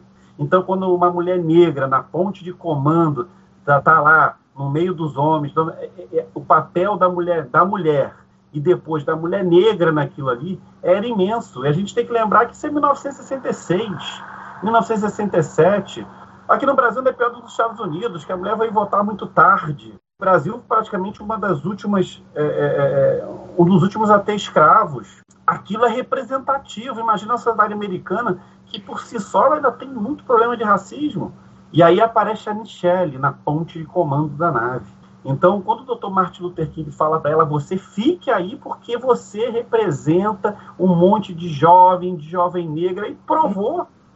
Depois que ela faz o papel dela na NASA, e aí a gente tem a Mai Jameson, e a gente começa, a NASA começa a se enxergar como, como, como graças a Michelle, muito mais diversa, muito mais diversidade. E não é politicamente correto, não, gente. É sociologicamente correto. E esse papel Discovery faz de prato cheio. Vai dizer que não existe não binário, gente? Vai dizer que não existe trans? Vai dizer que não existe mulher negra para ser capitão de uma nave? Vai dizer que não tem uma mulher negra que possa ser inteligente, que estudou em Vulcano, teve infância em Vulcano e se capacitou e, foi, e, é, e, é, e é mega inteligente, que é mega sensacional? O Kirk era o que era, sem ser um cara super inteligente, mas era arrojado mas era um homem se destacando na ponte, aí não tem problema. Aí quando tem uma mulher que faz exatamente o que o Kirk faz numa ponte de comando, tem um monte de homem aí dizendo que ah, não, não, porque ela resolve tudo. É, mas o que que resolvia? Ah, é só porque ele era branco e homem? E agora a negra mulher não pode resolver? Então a gente tem muita coisa para cortar na carne, principalmente dentro do, do, do ambiente tracker, que a gente vê misoginia e tudo envolvido. Gente, vocês não entenderam o que é ser track. Não entenderam o que é ser track. E se tentar ver o documentário da Michelle, não vai entender o que é o papel da Michelle. Ou também não quer reconhecer. Então, o Star Trek sempre foi sociologicamente correto. E o, e o depoimento da Soníqua, quando diz que, é, é, obviamente, ela recebe. Ela, ela podia não ser fã muito tempo de Star Trek, nem ser Trek. Mas a partir do momento que ela diz que eu recebo a informação que eu vou ser protagonista de uma série de Star Trek, claro que remete a Michelle. Claro que remete a Michelle. E aí é o peso para a atriz de falar assim, rapaz, eu sou a continuação da Michelle. Claro que aí você está falando de um monte de mulher, mas a mulher negra, na ponte, capitã, primeiro oficial, isso tem peso, representatividade. E agora, como a gente tem não binários e trans, isso remete a gente enxergar pessoas que nem eu sabia que existia gente não binária. Eu confessei isso no TV ao vivo. Eu não tinha ideia disso. E depois do, depois do não binário, e a gente foi tentar fazer uma apuração para uma matéria, eu consegui achar um não binário no Brasil, conversei com, com essa pessoa para entender. E eu não sabia, então, sociologicamente correto, Star Trek sempre sendo precursora disso, de chegar e falar: olha só, tá aqui, ó, isso está na sociedade. A gente precisa enxergar, a gente precisa entender. Eles existem tem que ser representado sim. Não é mimimi, não é como é que eles chamam de. de é, é, eles gostam de chamar lá de. Lacração. Oi? De lacração. É lacração. Cara, hum. vai ler o termo lacração no dicionário, pelo amor de Deus. Pelo amor de Deus. Star Trek é sociologicamente correto, tira as pessoas, os pequenos, e coloca lá em cima, ó, eles também existem. Nada mais, é, é mais exemplificado do que Star Trek Insurreição, em que o Picard fala lá para o almirante, fala assim, até quando vai ser errado? Quando matar um, quando matar dez, quando matar cem mil, quando matar um milhão? Então é só porque eles são poucos, eles não representam, eles não são importantes? Olha o recado de Picard, insurreição. E agora cai agora como uma luva em Star Trek Discovery. E a Soníqua, a Nívia, parabéns pela dublagem, porque é, traduziu muito bem a emoção da Soníqua. E a gente está falando com uma profissional de dublagem, é, é, mas Aí o peso que a Sonico agia que fala assim, gente, ela falou para mim, para mim aquilo é uma cena cinematográfica. Olha, agora isso é seu. Gente, você imagina o quanto isso tem peso, representatividade. Então Star Trek vai ser sempre sociologicamente correto, indo contra toda essa galera que pensa que é tracker, ou se é tracker, não entendeu ainda bem a filosofia do que é representatividade isso não é lacração, isso não é mimimi. Não, isso é reconhecer que na sociedade esses seres existem. Star Trek sempre foi e foi premiado, né? No GLAD agora, por ter exatamente pela, pela representatividade é, do, do trans, do não binário. Então, é, Star Trek sempre foi isso. Então, graças a Deus, Star Trek para dar um pontapé na lacração. Muito bom, Madruga. Que aula, hein, gente? Que aula nós tivemos agora, hein? Muito obrigada. E aí, só um, adendo a isso, em que a gente tem que separar as duas coisas. Uma coisa é a gente é, reconhecer a importância de todas essas mulheres, e aí no caso de Discovery, reconhecer a importância da Michael Burnham, da Soniqua, na sua representação da personagem, é, reconhecer a importância de nós termos esses personagens diversos, e a outra é você gostar ou não de Discovery. Você não tem obrigação nenhuma de gostar de Discovery, né? Você não tem obrigação de nenhuma de achar que a Michael é a melhor capitã. Né? Exatamente. Mas eu acho que é importante é, você reconhecer essa importância da diversidade e da representatividade. Né? Isso que é importante. Você pode dizer que não gosta da Michael, porque eu, é uma coisa, infelizmente, que é recorrente. Eu não gosto de ficar comentando muito, mas eu acho que tem certas coisas que a gente escuta e vê o pessoal comentando que não vale a pena, mas você não tem obrigação nenhuma de gostar da Michael. Ela pode ser a sua capitã que você menos gosta, né? Mari, mas a- a- não a Mari, porque a- ela, mas não porque ela é mulher e ela é negra. Eu acho que, é, que é, é isso que tem que se diferenciar quando a gente compara as ações que a gente vê na Michael, as ações do Kirk, e aí quando você vê que tem muita coisa parecida e você vê um- um- alguém é, falando mal da Soniqua e que você não falaria mal do Shatner, aí você está batendo de frente com a questão, com essa questão da, da representatividade, da diversidade. Então é isso que não dá. Né? Eu não, por exemplo, eu não gosto da Janeway, a Nívia também. Eu gostaria, amaria gostar de Janeway, porque a importância dela como capitão mulher em Star Trek é fenomenal. Mas o que eu assisti de Voyager não me chamou a atenção. A Kira é a minha personagem é, favorita de todo o universo de Jornada nas Estrelas. E agora a Michael tá, tá ali também. É, é, é uma personagem que eu gosto demais, entendeu? Mas assim, eu acho que cada um tem o direito de gostar do personagem que quer é, pelas, suas, pelas suas próprias coisas. Eu, eu gosto mais de uma personagem feminina porque eu, eu, eu me vejo mais na Kira, por exemplo, do que eu me vejo em outros personagens. Né? O Madruga vai gostar de outros personagens, vai ter uma relação é, ma é, maior com um ou outro pela sua experiência de vida, pelas coisas que você passou. Então, isso daí é normal, entendeu? Eu acho isso daí. O que não pode é ter sistematicamente um, um, uma, um, uma coisa contra, por exemplo, a Michael e Discovery. A atriz. Que isso, contra isso atriz. chega contra a atriz, exato. exato. Preconceito, vamos dizer É. logo. Sim, é, É, é, basicamente é isso. A gente tem um preconceito estrutural, tá aí, chancelado, e tem gente assinando embaixo. Tem gente que tá, comprova, comprova, e assina embaixo o atestado de, imbecil- de imbecilidade, que é preconceituoso estrutural, sim. E vou contar para você, não é só branco não, é negro também, que não reconhece o papel de, da atriz. A, a, Nívia acabou de dar um depoimento interessante, gosto de Voyager, mas não tenho como não reconhecer o papel da, da Kate Mulgrew como capitã, a primeira É. capitã de uma. Não tem como. Gente, são obviedades. Não tem como não reconhecer o papel, a importância do que está sendo feito. E aí o cara vai criticar porque ela chora muito. Ok, morreu alguém, ela tem que sorrir. Gente, Star Trek desde sempre é drama, que me consta. Sim. Star Trek desde sempre é drama. Quando você vai lá ver lá gênero, pode botar lá que tem drama escrito lá. Porque sempre foi. O, o, o, o, o Roddenberry sempre olhar o drama da sociedade, os dramas da sociedade. Então, gente, não mudou nada. A diferença é que Star Trek Discovery tende a ser muito mais humanista e humanizar tudo, inclusive com a, com a decisão do problema da terceira temporada, que, ah, eu gostei? Não, eu achei que podia ter sido outro, ok.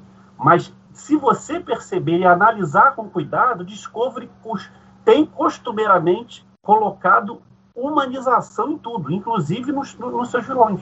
E a solução de um, humana, Discovery colocou a solução humana. Foi a melhor, eu, eu, eu acho que podia ser outra coisa mais científica, blá, blá, blá, mas colocou a, a causa, aspas, humana, a emoção, é, a perda, a desconexão.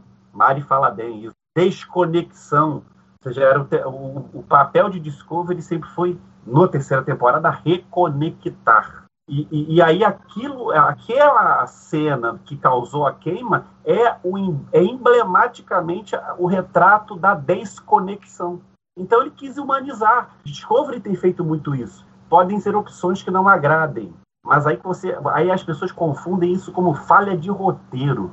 É inacreditável. Então assim, é, é, a gente tá, a Discovery está tentando humanizar, sociologicamente perfeito, faz o, de- dessa maneira e agora com trans não binário achei sensacional, mas absolutamente não reconhecer é, as similaridades do Kirk com a Soníqua é de uma é, é- é- é de uma má vontade é, pra não sendo tão tentando não ser tão grosso não tentando usar da sua própria percepção mental ou um pouco da inteligência que você cultivou ao longo da sua vida não perceber essas similaridades essas similaridades é má vontade mesmo é preconceito estrutural mesmo é isso aí mesmo. Então é, se acostuma é, é, é, como a gente diz né? Aceita que dói menos Capitã Burman. É isso aí mesmo. Let's fly. E aí nós tivemos no final do painel o trailer da quarta temporada de Discovery. E para mim a, a notícia mais que mais me afetou, que eu achei a melhor de todas, de todos os painéis, foi que nós teremos episódios novos de Discovery ainda esse ano. né? A expectativa era que só teríamos a quarta temporada em 2022. Graças Então foi uma, uma grande notícia ter Discovery ainda em 2021. Então provavelmente a gente vai ter, é, provavelmente não, a gente com certeza tem Lower Decks estreando dia 12 do 8. Uh, Discovery. Prodigy a gente não tem ainda nenhuma bateu um martelo, mas a gente Mas- mas é imagina que seja uh, depois de, de Lower Decks, né? Ou de repente possa até se entrelaçar ali, porque ele vai ser, embora ela vá sair na Paramount mais, ela é da Nickelodeon, então não sei se eles vão querer eh, manter uma sequência para nunca ter uma série de Star Trek ao mesmo tempo, ou pelo fato de Prodigy ser bem diferente das outras, ela siga um caminho, um caminho próprio, né? E aí, tendo Lower Decks, Prodigy, mais para o final do ano a gente tem é, Discovery, ficando para o ano que vem Picard e, e Strange New World, né? É, Então- na verdade, a gente vai ter Discovery também em 2022, né? Porque, na verdade, ele começa esse ano e vai terminar no que vem. É, depende de quando começar, né? Não sabemos a data, né? Se eles começarem em setembro, Eu acho que outubro. tem, tem forte tendência Mas- É, virar a informação é de que eles, eles passaram um pouquinho para setembro, né? Foi, foi é, prorrogado um pouquinho para agosto ou setembro. A informação Não, tinha- agosto, agosto é Lower Decks. Não, tô falando das gravações. As gravações de, de, de Discovery, elas ficaram um pouquinho para agosto ou Ah, setembro. para terminar. Ah, sim. terminar. Isso, para terminar, isso. E Não é oficial, mas pelo menos é, pelas fontes estão dizendo que sim. Quer dizer, aí como vai ter a, a- a pós-produção, né? Eu acredito que seja até rápida, porque eles já pegaram já o ritmo da, da pós-produção da, da terceira temporada, né? Inclusive foi incrível o, o- o- a música, né? Conseguiram fazer todos, né, cada um na sua casa. Então, eu acho que já pegaram mais ou menos o ritmo, né? Eu acredito que não deva demorar muito, não. Deva ser uma coisa até mais rápida para se concluir, né? É, lembrando que Discovery já tá, eles estão gravando desde o ano passado, né? Estão desde novembro gravando, fizeram a paralisação de final de ano Sim, que é sim, natural, todo mundo retomaram a gravação, tanto que a gente viu o trailer com já com imagem da, da terceira temporada, porque eles já estavam gravando Discovery desde o ano passado. O que deve ter acontecido, que é o que está acontecendo com todo mundo, em função da Covid, tudo deve estar extremamente lento e uma Hum. programação, obviamente, ela não, não ia se cumprir. Ninguém está conseguindo cumprir programação com Covid. Ninguém. Verdade. É, de repente a gente pode até esperar a meia temporada no final de 2021 Uhum. e aí a segunda parte no começo de 2022 talvez tenha um hiato aí, porque daí eles conseguem ganhar o tempo para finalizar Após, a, né? a pós-produção dos, É, dos últimos É episódios. possível. É né? É, é bem provável que a gente tenha, como a gente falou lá no TB, a gente abre, a- abre com um Prod em Lower Decks em agosto. Deve ter aí, a- a- ao terminar é, Prod, a gente, ao terminar Lower Decks, a gente entra com Prod, porque a primeira temporada de Prod, apesar de ser produto Nickelodeon, a primeira temporada vai passar do Paramount+, depois vai migrar para o Nickelodeon. E aí depois eu tenho é, o Discovery. E aí certamente vai virar adiante, como ela já vai terminar de gravar lá para agosto, setembro, impossível ser toda ela toda Discovery em 2021. Então, na verdade, em 2022 nós já vamos ter três temporadas no ano todo. Olha que maravilha. E aí, sobre o trailer em si, tivemos algumas informações, né? Tem uma tal de uma anomalia gravitacional de que está passando, destruindo tudo por onde ela passa e eles não estão conseguindo prever onde e quando ela vai passar, né? E aí eu até falei um pouquinho no TB News assim a minha ideia do que pode ser o tema da quarta temporada, que se na terceira se na terceira temporada a gente teve essa questão de se reconectar, né? Eles conseguiram, a Discovery é, chegou num, num, num, local totalmente novo, numa época totalmente é, nova. Eles tiveram que se reconectar com o que eles encontraram da federação. Então, no final da temporada, eles, eles conseguiram mostrar o seu papel e a sua importância, se colocaram dentro da federação. A federação também, que estava estagnada por conta da queima, é, ela agora tem um novo ânimo, ela pode, ela pode voltar a crescer, né?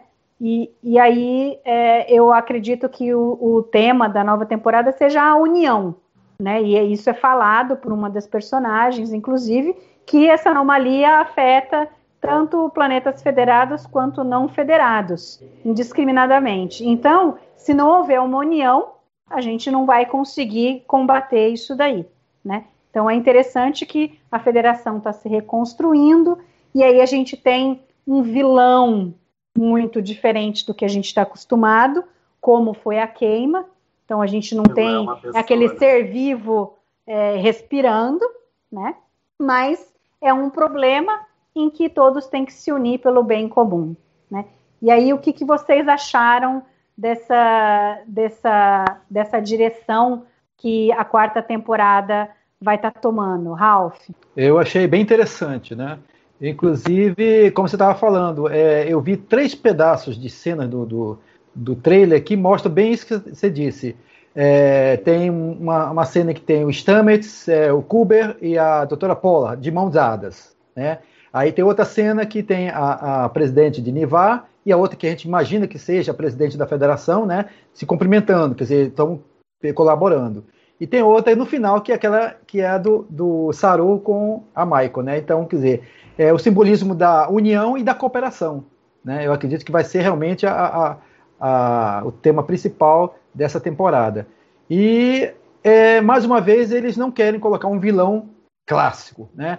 É um vilão, dessa vez acho que é um vilão até que não vai ter autoria, não, que pelo menos o, lá do, do, da terceira temporada teve uma autoria, né? Embora não fosse o vilão exatamente, mas foi algo é, é, que aconteceu de, sem, a, sem a vontade da pessoa, né? Mas é, ela, ela causou aquilo, né? Eu acredito que essa agora seja uma anomalia que vai acontecer, como acontece em qualquer lugar, né?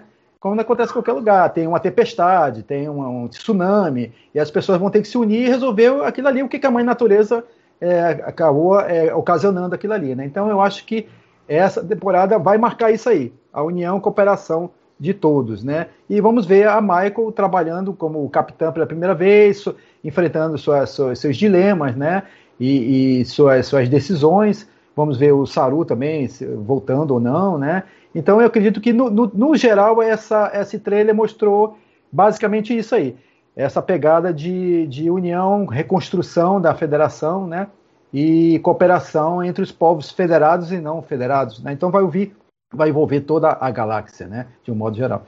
Então eu achei, eu estou bem curioso em saber como vai ficar isso aí. Eu achei que é uma história bem interessante, sem vilão clássico, né? Sem um vilão clássico. E, e você, Nívio, o que, que você acha disso? Você acha interessante? Já na, na, terceira temporada de Discovery, a gente não teve um vilão clássico, né? Porque a gente não pode nem dizer que né, a, a queima, embora tenha sido causada por uma pessoa, é, não foi intencional, não era um, uma pessoa querendo causar um mal com um objetivo, né? Foi, foi um, uma coisa que aconteceu.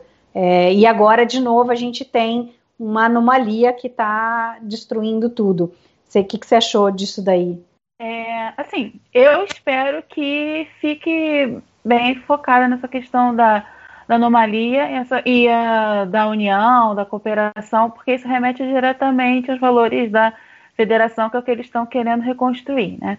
Porque, assim, na temporada passada não, é, tem uma tem, tem esse problema da queima, que foi responsabilidade de alguém, mas esse alguém não é vilão, mas a gente teve ali a presença de vilões uh, clássicos e bem uh, canastrões, né? Corrente Esmeralda, Osaira, aquele negócio, aquele show que para mim foi um show de horrores. Uh, então eu espero que a gente não tenha esse tipo de coisa, porque aquilo foi realmente. É, eu realmente não, não achei que aquilo ajudou muito. É, foi feito de qualquer jeito e dessa vez, já que querem mesmo pegar essa questão da, da união e da cooperação, vamos fazer isso. Vamos tentar encontrar essa questão da, da, anomalia e conflitos, podem surgir conflitos internos, porque se você está tentando é, reconstruir uma federação uh, reconquistar lugares que já tinham sido parte da federação. Reconquistar, entre aspas, tá? Mas reconquistar no sentido de trazer de volta para a federação lugares que já tinham sido feitos, eh, já, tinham sido, já tinham feito parte. E você quer trazer novos, então, assim, é claro que ele já vai ter conflitos, então não precisa de uma corrente esmeralda parte 2, né, gente? Por favor. é um apelo. Madruga, e o Saru? A gente teve alguma informaçãozinha ali, mas parece que ainda não sabemos qual será o papel de Saru na série, né? É, uma coisa que a gente sabe é que o uniforme vermelho ele vai botar, né? Isso já tá claro lá no finalzinho do teaser, a mãozinha dele dada com a Michael, tá na cara que ele vai botar o uniforme vermelho. Então, isso aí a gente pode ficar tranquilo. O próprio Doug Jones falou que fiquem tranquilos, eu vou estar na temporada e tudo. Claro que a gente é uma relação de uma temporada para outra, ele está lá encaminhado ainda. Enfim, ele tá, vai voltar, obviamente, mas a Michael já é capitã. Então, assim, ele vai voltar de alguma forma. É, eu, eu, não, eu não sei se. Eu não olhei frame a frame o, o, o, o trailer, né? É, mas eu, me, me, me, dá uma impressão de ver o Saru na ponte em pé, num dos frames. Eu não sei, depois tenho que. Quem puder aí, quem, quem, quem viu, eu tenho a impressão que tem um momento que mostra a ponte, a Michael sentada e o Saru de pé no, no comando, no, no, lado da, da, nave. É, tudo indica que seja o Saru, sim. É, é né? Ele tá até com, tá, ele tá com outro símbolo na, na faixa, que acho que é significa o símbolo da, de Kaminar. Então, é. eu acho que ele talvez não seja totalmente da frota. Pode ser, de repente, até um embaixador, não sei. Entendeu? Sim, sim. Então, é, então a gente tem aí relações novas para enxergar. Eu acho que a gente vai ter uma temporada, pelo que a gente viu. É, é, a primeira impressão que me que, que ficou é que acho que a gente vai perder a Discovery, né? Ou ela vai ficar bem quebrada, porque que pelo trailer lá deu uma, deu uma noção que o troço vai ser. A Michael tá sozinha na ponte de, de uniforme espacial, conduzindo a nave, para o jeito vai dar um ruinzão, então, é, então eu acho que a gente vai ter um problema com a Discovery. Mas assim, eu, eu gostei, adorei até o trailer. Adorei os uniformes, igual a, igual a Mari também. O uniforme ficou lindão. Eu acho que tem gente que não gostou porque estava fazendo o uniforme cinza para poder usar. E aí, puf, pá, mudou. Bobagem, mas o uniforme para próximo concurso, gente. É, tem que pensar é. adiante. Eu imagino que ela assim, caraca, eu nem estreiei o meu uniforme cinza, os caras já mudaram de uniforme de novo. Você pode usar para carnaval, Halloween, ah, é, investimento. Ainda bem que a Starcom é só ano que vem, dá tempo de confeccionar. Então, então ah, eu achei maravilhoso. E, e, eu tô eu tô doido para ver a Discovery. Pena, ah, gente, como demora outubro, novembro, sei lá, a gente vai ficar nessa ansiedade para ver Prodigy, para ver Lower Decks, e aí Discovery que tá chegando. Ai, meu Deus, como é bom ser tracker agora. Não, bom demais. E aí a gente pode pegar o gancho e ver outra coisa que vai deixar todo mundo doido, aliás, deixou todo mundo doido, todo mundo na expectativa, né? A gente já tinha tido um glimpse ali em Lower Decks, né? Mike McMahon trazendo ali o kill, e aí aparece no final do teaser de Picard O que foi aquilo, o Kill gente? falando, né? E aí depois o John DeLancey aparece e conversa com o Patrick e com o Will. Então foi assim, eu acredito que os grandes fãs aí da nova geração têm o Kill em grande apreço e com certeza ficaram em polvorosa esperando esse retorno. E o que a gente ainda nem viu, porque provavelmente a Gainan também vai voltar, né? Porque a Whoopi Goldberg é, disse que voltaria, o Patrick a convidou, ela disse que voltaria. Então vai ser uma temporada de Picard que vai trazer muitas emoções. Ô, Mary, Mary, ô, Mari, para poder colocar já pimenta nesse, né, nessa feijoada, é assim, eu lembro do Kurtzman numa entrevista falando assim, ah, as pessoas pensam que a gente pensa nas coisas, é, não, a gente já está pensando numa coisa há muito tempo para botar em prática. E aí, lembrando dessa entrevista do Kurtzman, a gente fez uma, uma edição bem legal do TB News, é, destrinchando esse teaser do, do Picard, e aí eu vou lembrar, a gente, obviamente, botou no TP News aquela jogada do Data, colocando na mesa cinco rainhas de copas. É, não foi à toa, né, que foram cinco rainhas de copas. E aí, então. aí, aí o, o, o, Terry, o Terry Matalas fala pro, pro John DeLance, você sabia que a gente ia te, ia, ia te ligar, né? Ele, ah, não, não tinha. É claro que eu tô feliz, mas eu não imaginava. Mas, cara, assim, lá no primeiro episódio da primeira temporada, o Data me coloca cinco rainhas de copa na mesa. Na época a gente chegou a falar nisso no TB ao vivo, eu não, não eu participei não, mas teve um bochicho em quê? Todo mundo ficou meio assim, opa, kill? Teve gente que comentou sobre isso. E aí, exatamente uma temporada depois, quem volta? Na, mesmo, na mesma mesa de jogo. gente, isso tá programado. Nível, o que, que você quer dizer aí sobre a volta do John DeLance e, e, e acho que casa, obviamente, que tem tá tudo relacionado ali, né? Mas a, a temática da temporada parece ser o tempo, pelo menos o Picard fala muito sobre isso no, no teaser, né? E inclusive o Patrick, quando ele está comentando, ele fala a, a, frase dele, agora não lembro direito, mas ele, ele fala times, ele fala os tempos que vão ser mostrados. Ele enfatiza com a voz, time. É, times, ah. né? Quer dizer, não é o time, não é o, né? Ele não, quer dizer, vão ter vários e, e na, ninguém melhor para o Kill para trazer isso daí, né? O que, que você achou, Nívia? Bom, em primeiro lugar, eu tô sorrindo de orelha a orelha desde segunda-feira por causa do Kill. Eu sou uma grande fã do Kill. É que não é... aparece na tela, Nívia, é porque tua tela pra gente aparece cortada. É porque a gente consegue ver aqui internamente o, o corte um total da janela, porque dá para ver, olha só a telinha ali, ó. Não, dá pra, não apareceu ainda não. Não dá para ver, dá pra Não ver, dá para ver, mas o, tá, tá, o John de Lance ali vestido de nova geração. É, eu, como eu já falei, né, eu desde do, do início, é, quando, eu, quando eu comecei a ver a nova geração, tinha certa rejeição. E pelo que eu me lembre, o, os primeiros episódios que eu vi da nova geração não foram com o Kill. Mas quando o Kill apareceu, é, ele já me impactou, assim. Um, porque ele é engraçado. Eu gosto de coisas assim, de personagens engraçados, desse jeito uh, sarcástico, falastrão, essa coisa toda. E em segundo lugar, porque ele implica com o Picard. E, eu, e o Picard é um personagem muito implicável. e não é, nunca foi meu capitão preferido. Então, opa! a criança em mim adorou aquilo, né?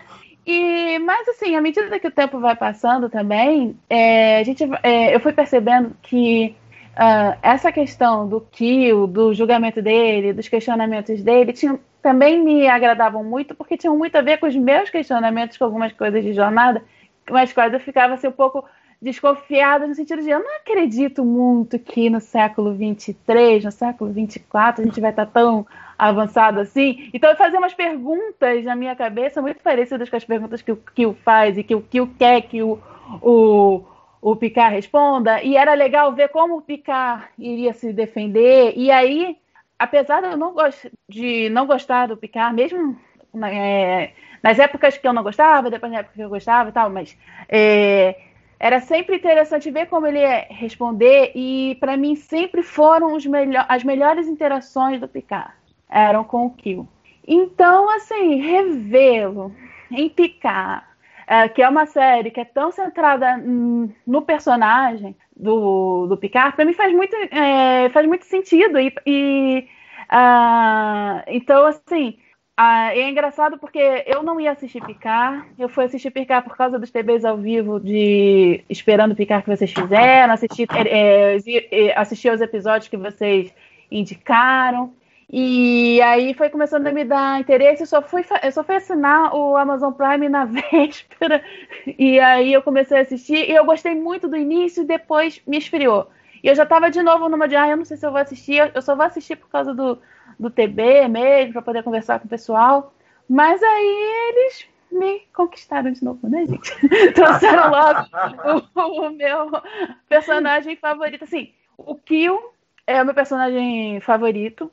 É, dentre os regulares seria o Data, que já tinha trazido da outra vez, que foi o que me pescou para assistir a primeira temporada, mas como eu já sabia que ele não ia aparecer muito, né, mais aparecer como Data, isso também me tirou, assim, além do, dos episódios eu não ter gostado muito, a partir ali do, do quarto episódio, tem muito mais coisa que eu não gostei do que eu gostei. Mas aí eles fazem isso comigo, né? Uma chantagem emocional. eles fazem logo kill. E acho que nada mais justo. Eu acho que faz muito sentido para nessa questão toda da gente estar tá, é, de, de discutindo o picar e discutindo o tempo, como ele falou, assim, é, fala aí, fala de eventos, eventos que não, que não, nunca foram vistos antes e não sei o que, eu acho que, que faz todo sentido, porque o, o Kill, ele mexe com qualquer coisa é possível com Kill. Inclusive, eu assisti a segunda temporada numa boa e estar feliz pela segunda temporada de Picard, assim. Eu realmente tô, agora eu tô na expectativa, talvez eu esteja até mais na expectativa do que em Strange New World, que era o que tava me fazendo assim, ah, meu Deus, eu quero ver Jornada nas Estrelas o mais cedo possível. Aí é legal também, Mari, porque é, é, o, o, teaser todo dá muitas indicações que a gente não sabe. A gente tratou no TB News como possíveis indicações do que é a próxima temporada, né? Que aí vai ter aquele artefato de Space Nine, que, que, que também fala de, de, é, de, duas entidades que estão também fora do tempo. Os profetas estão fora do tempo, né? Os, é, os profetas não sabem. É. Então, assim, foi pincelando muita coisa junto. É, isso aí também me pegou. Tem alguma referência de Space Nine também me pegou. É, assim, eu não acho que eles iam lançar uma coisa dessa à toa. Hum. A questão é se, se é, é, esse artefato vai realmente ter algum, alguma coisa significativa no, na temporada ou não. Né? Você quer comentar um pouco sobre isso? Alexandre, o que você acha? Falar. Ralph? Ralph, o Ralph, o Ralph informação. É, então vai lá, Ralph. O que, que você viu de todas essas, essas informações que eles foram dando no teaser? Né, se, o, o que, que você acha que, que se liga ao tema, sobre a fala do Picard, sobre o Kill? É, o teaser para mim foi, foi simbólico, né? Eu acredito até que, que a tábua, a tábua, eu não sei se era a tábua do julgamento, a tábua do juízo final, eu não sei o nome que, que davam. É, eu é, essa tábua, ela, na verdade, acho que ele, eu, eu acho, assim, na minha impressão, tá? Foi um simbolismo, dizendo, não é que ele está com a tábua, é que a tábua simboliza que ele vai ter contato, talvez, com os profetas ou com os Pathways. É, tipo. Então é tudo simbolizado ali, tudo simbolizado. Assim como tem a ampulheta andando para trás, ah, né? Trás. Tem, quer dizer, ele vai ter um, talvez uma viagem no, no, passado, a gente não sabe. Tem a Stargazer, não está ali à toa, não apareceu no teaser à toa. De repente, quem a gente não sabe se vai ter alguma coisa com o passado do, do, do Picard na Stargazer, né? Então, quer dizer, todo tem um simbolismo ali, né? Todo tem um simbolismo. Aí aparecem algumas coisas ali que eu vejo, tipo os livros do, de Shakespeare, é, dois livros, é, um do Lost Paradise, né? Paradise Lost, né? Paradise Lost. Paradise Lost, né? E o dos contos do, do Dixon Hill, né? Também deve ter algum simbolismo ali que também não colocaram à toa.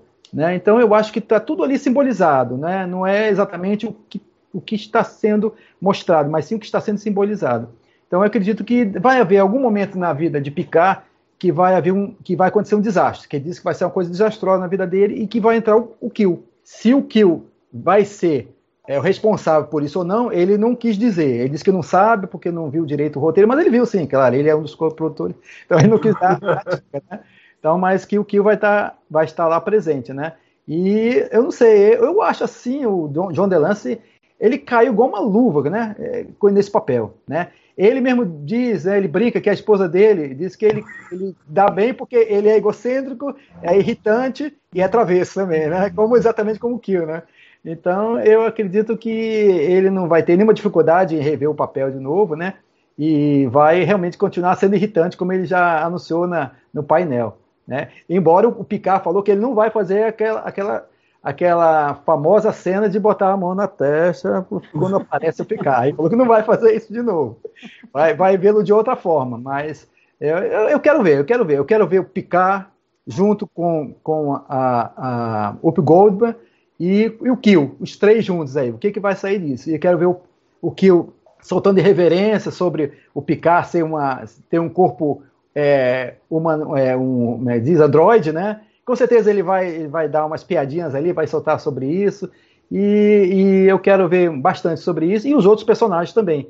Né? Eu gosto muito do, do, do capitão da La Serena, né? É o Rios, né? Ele é um ator muito bacana, muito legal. Eu quero ver um pouquinho mais sobre ele. E estou numa expectativa boa aí, sabe? Expectativa muito boa. E se for uma viagem, se tiver um, tiver o, o, Cisco, aí eu caio, caio da cadeira. Apareceu. Ah, eu, eu, os Romulanos também, eu os Romulanos lá do Vinhedo tem que voltar também, né? Pô, é a pena se não voltar. Adorei aqueles dois personagens.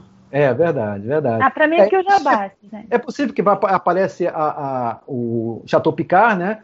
Não sei se ele vai voltar ao Chateau Picard, vai acontecer alguma coisa, né? Realmente é, é tudo simbolizado ali, algumas coisas não dá pra gente pegar, né? Pescar, dá só pra gente ter umas umas pecinhas do, do quebra-cabeça no ar e a gente vai ter que ir montando conforme a.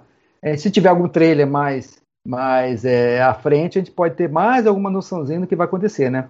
Mas eu tô super, super, super, super esperançoso de, de ver logo essa, essa série começar.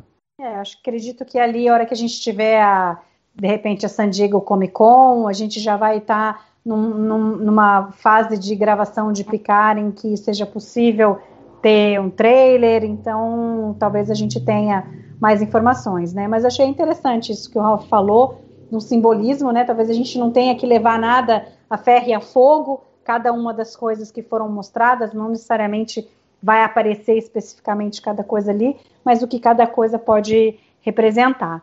O relógio, em si, o relógio é. em si aparece dando 10 e 5. Se você for ver o relógio, quando o Picard está conversando com o médico sobre o problema dele, aparece o mesmo relógio dando 9 horas. Eu não sei se tem algum significado, não. Entendeu? é, com certeza, por trás de tudo que eles colocaram, alguma coisa tem. Né? É. Eles não colocaram nada à toa.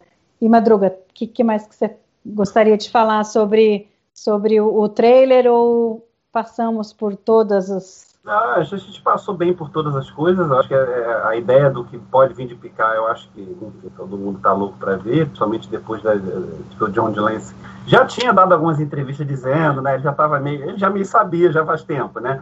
Mas só veio divulgar agora. Que ele andou dando entrevista. A gente colocou isso no TB News, uma entrevista dele dizendo: olha, vocês podem ter uma surpresa, isso aqui. E a gente achando que fosse na segunda temporada de Lower Decks, que já tinha passado Lower Decks. E aí vem o John Lance, vai ser sensacional. O, personagem é muito legal, é, é, a ver, tem parte veia cômica, parece que não vai ser o caso de Picard, porque ele entra num momento trágico, né? Então, eu acho que vai ser divertido, tomara. Eu acho que é, é, é acho que nem a gente imaginou que o, o, o, dia do primeiro contato, o evento da Paramount Mais, fosse tão pesado que fosse fazer um TB News durar 40 minutos, uma live nossa que vai duas romper, horas. vai romper duas horas, porque, é, porque é o que foi o evento. O evento foi extremamente. trouxe muita coisa legal, trouxe muita informação boa. É, a gente está aí com a era de ouro de Star Trek. Ano que vem a gente já vai ter três séries num ano só. Que vai ter a, a Discovery vai virar de ano, vamos ter Picard e vamos ter Strange New Worlds. E, e aí e o filme, em 2023, não, nem ano que vem, né? O, o, 2023 é o filme. E em 2023, nós vamos, fatalmente, nós teremos mais três séries no ar e um filme.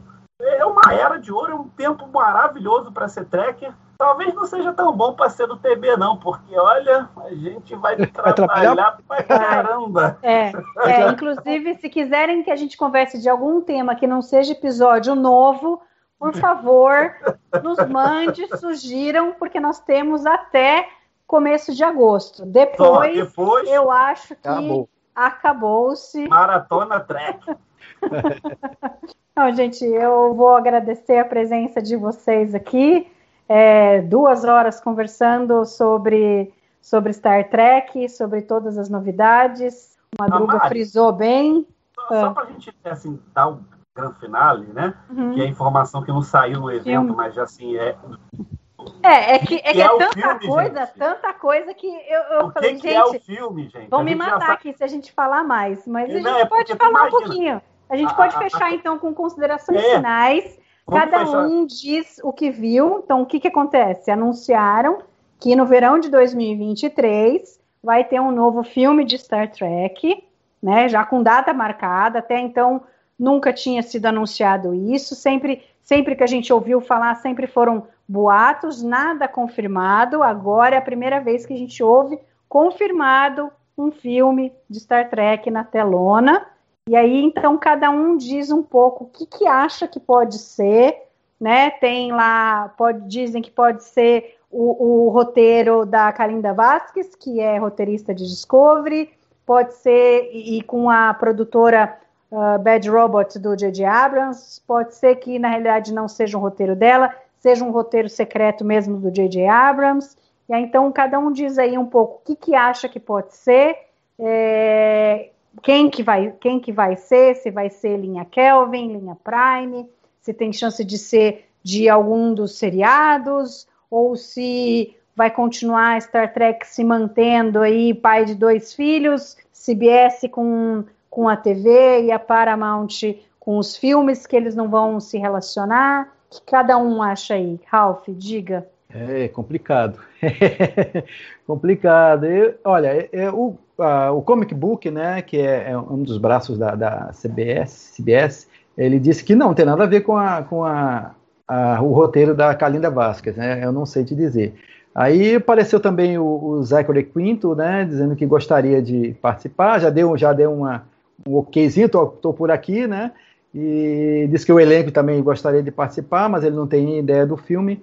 É, é difícil dizer, porque tivemos vários é, rumores de projetos, né? Tivemos o, aquele último que eu esqueci o nome do, do roteirista, mas ele falava sobre um vírus, né?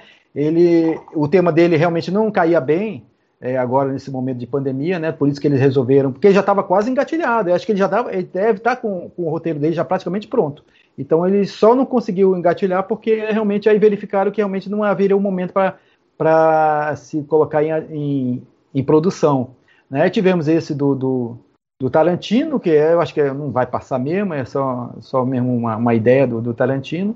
E, e tem aquele filme do, do, do pai do Kirk, né? que não sabemos se, se vai ter. Né? Então eu acredito, olha, eu vou dar um chute aqui. Eu acredito que a, a turma da Kelvin vai, vai participar, porque eles já estão formada a equipe, né? O elenco está formado. Então eles teriam que começar um filme. Bom, o filme seria em 2023. Então nós estamos em 2021, teria mais ou menos uns dois anos aí, né? Um ano, dois anos é, de um ano para pensar no filme, fazer o roteiro e, e mais um ano e pouco para produzir. É, eu não sei, eu ainda acho que o pessoal da Kelvin é, vai, vai participar sim, porque eles tiveram uma boa aceitação de, de audiência, de público, né? embora os, os trekkers ficaram divididos. Mas eu acredito que o, o, o elenco da Kelvin deva participar. Talvez nem todos, né? Dependendo do- da agenda de cada um, mas eu acredito que talvez venha um filme, eu não sei que história seria, não tenho a menor ideia, né? Mas que seria uma história com o elenco da Kelvin. Eles, eles aproveitariam esse, esse elenco agora, sem fazer um filme novo. Não vão arriscar fazer um filme novo com um elenco novo para não dar certo, né? Eu acredito que é mais, é mais provável que eles mantenham esse elenco aí, talvez nem todos, mas é um chute, né? Tô dando esse chute aí, tá bom? Nive, qual que é a sua expectativa? Ahn, é, eu acho. Pode ser até que não seja isso, mas eu tô achando que não vai ser o da Kalinda agora, não, vai ser depois. É, e eu. Aí não é o que eu acho que eu tô na expectativa. É, na expectativa, é o que eu não quero que seja. Eu não gostaria que fosse da Kelvin. Ah, gostaria que fosse no Universo Prime mesmo, é, mas não necessariamente. Você perguntou da questão de ter a ver com série ou não, né? Eu acho que não necessariamente precisa ter a ver com série. Pode até fazer alguma. Pode fazer referência, mas não necessariamente usando o pessoal de série, não. ah, é o que eu gostaria de ver, né? É, seria algo mais nesse sentido. Mas eu não sei, porque tá com essa coisa de ser para 2023 é algo que provavelmente já tem alguma. Já está um pouquinho mais adiantado do que. Ou é que a gente sabe, ou é alguma coisa que, sei lá, a gente achou que estava descartado ou que estava mais no início e que, na verdade, já estava andando um pouquinho mais. E aí eu temo que seja da Kelvin. e você, Madruga? Madruga, você mutou seu som. É, não, é, eu estava falando comigo mesmo. É, vou tentar usar um pouco da lógica. Primeiro, a gente tem a divulgação oficial que a, que a Carinda Vasquez é roteirista do próximo filme. Logo em seguida, nós temos a divulgação de uma data já definida do próximo filme. E a explicação da, da Kalinda, que a gente tem informação, o TB News falou sobre isso, que seria um roteiro totalmente novo da Kalinda. Seja, uma ideia nova, nada com Kelvin. Eu tenho, eu tenho a apostar que eu acho que nós vamos ver alguma coisa de alguma das séries virar filme em 2023. Eu acho que a Kelvin vai ser abandonada, eu acho que o filme vai ter produção do JJ e o roteiro da Kalinda. É, eu tô com você, Madruga. Eu acho que Star Trek agora está num ponto alto com todas essas produções. Eu acho que seria teria um benefício bem grande em termos de divulgação você é, é casar o cinema com a TV. De repente, nem precisaria ser um, um, uma das séries que estão passando ou que vão passar, mas alguma coisa que tivesse um entrelaçamento aí né? De repente... Imagina, Homero, imagina o seguinte: Star Trek tem uma relação de atores contratados que são atores de peso, gente. Michelle Yeoh, Anson Malt, Ethan Peck, Rebecca Romijn, Sonica Martin Green. E para filme tem que vir pesado. Para filme tem que vir pesado. Veja como é que foi a, a, linha, a linha Kelvin, do JJ. Quem, quem foi o, o time. Então, e você tem, a Paramount tem essa gama de atores agora contratados. Sei não. Eu tenho uma desconfiança que a gente vai usar o material que a gente tem com, bons, com os bons atores. Não me impressionaria se o Anson Malt estivesse participando, que vai ser um para alegria geral. Não, aí, aí você mata metade da equipe do TB, entendeu? Do coração, metade da equipe surta e, e não, não, consegue fazer mais nada. Não, e, e, o que aconteceu com, com o mundo tracker com, com o trabalho do Anson Malt? Fez com que tivesse uma série dele. A gente não pode tirar o peso disso, não, gente. Mas será que a Paramount e a CBS já estão tão azeitados assim com essa fusão que já podem já. Ah.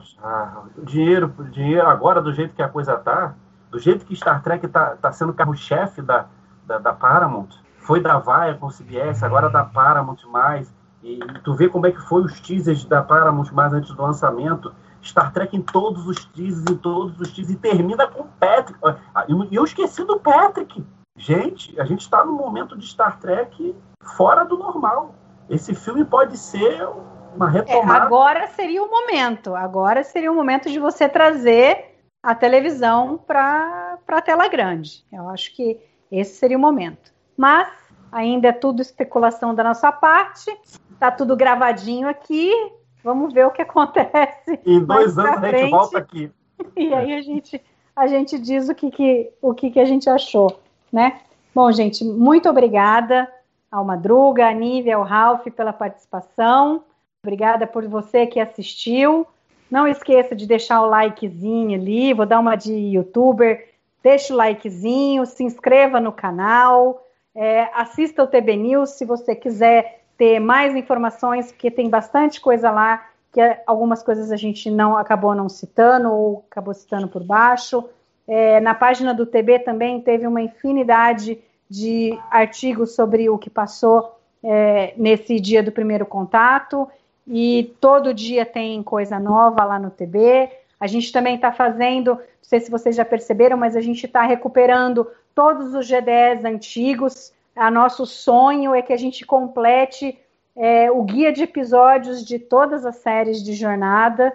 A equipe tem trabalhado dia e noite, toda semana, todo dia tem um GDS saindo.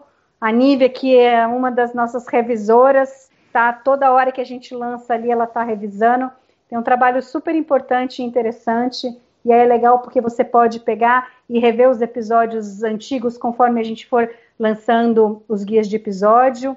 Além disso, gente, é muita coisa que CTB produz, gente. São os podcasts. A gente tem a Barba do Hiker, que está falando sobre os episódios da nova geração. Agora ele foi transportado para a plataforma do YouTube. Então, se você quiser, você também pode ouvir no YouTube ou pode ouvir em qualquer agregador de podcast que você queira. Começou o Café com Janeway, também falando agora sobre os episódios de Voyager.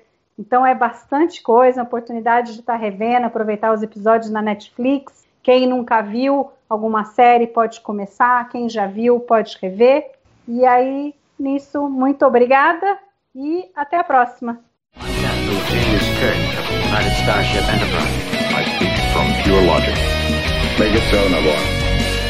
You cannot deny. Where no man has gone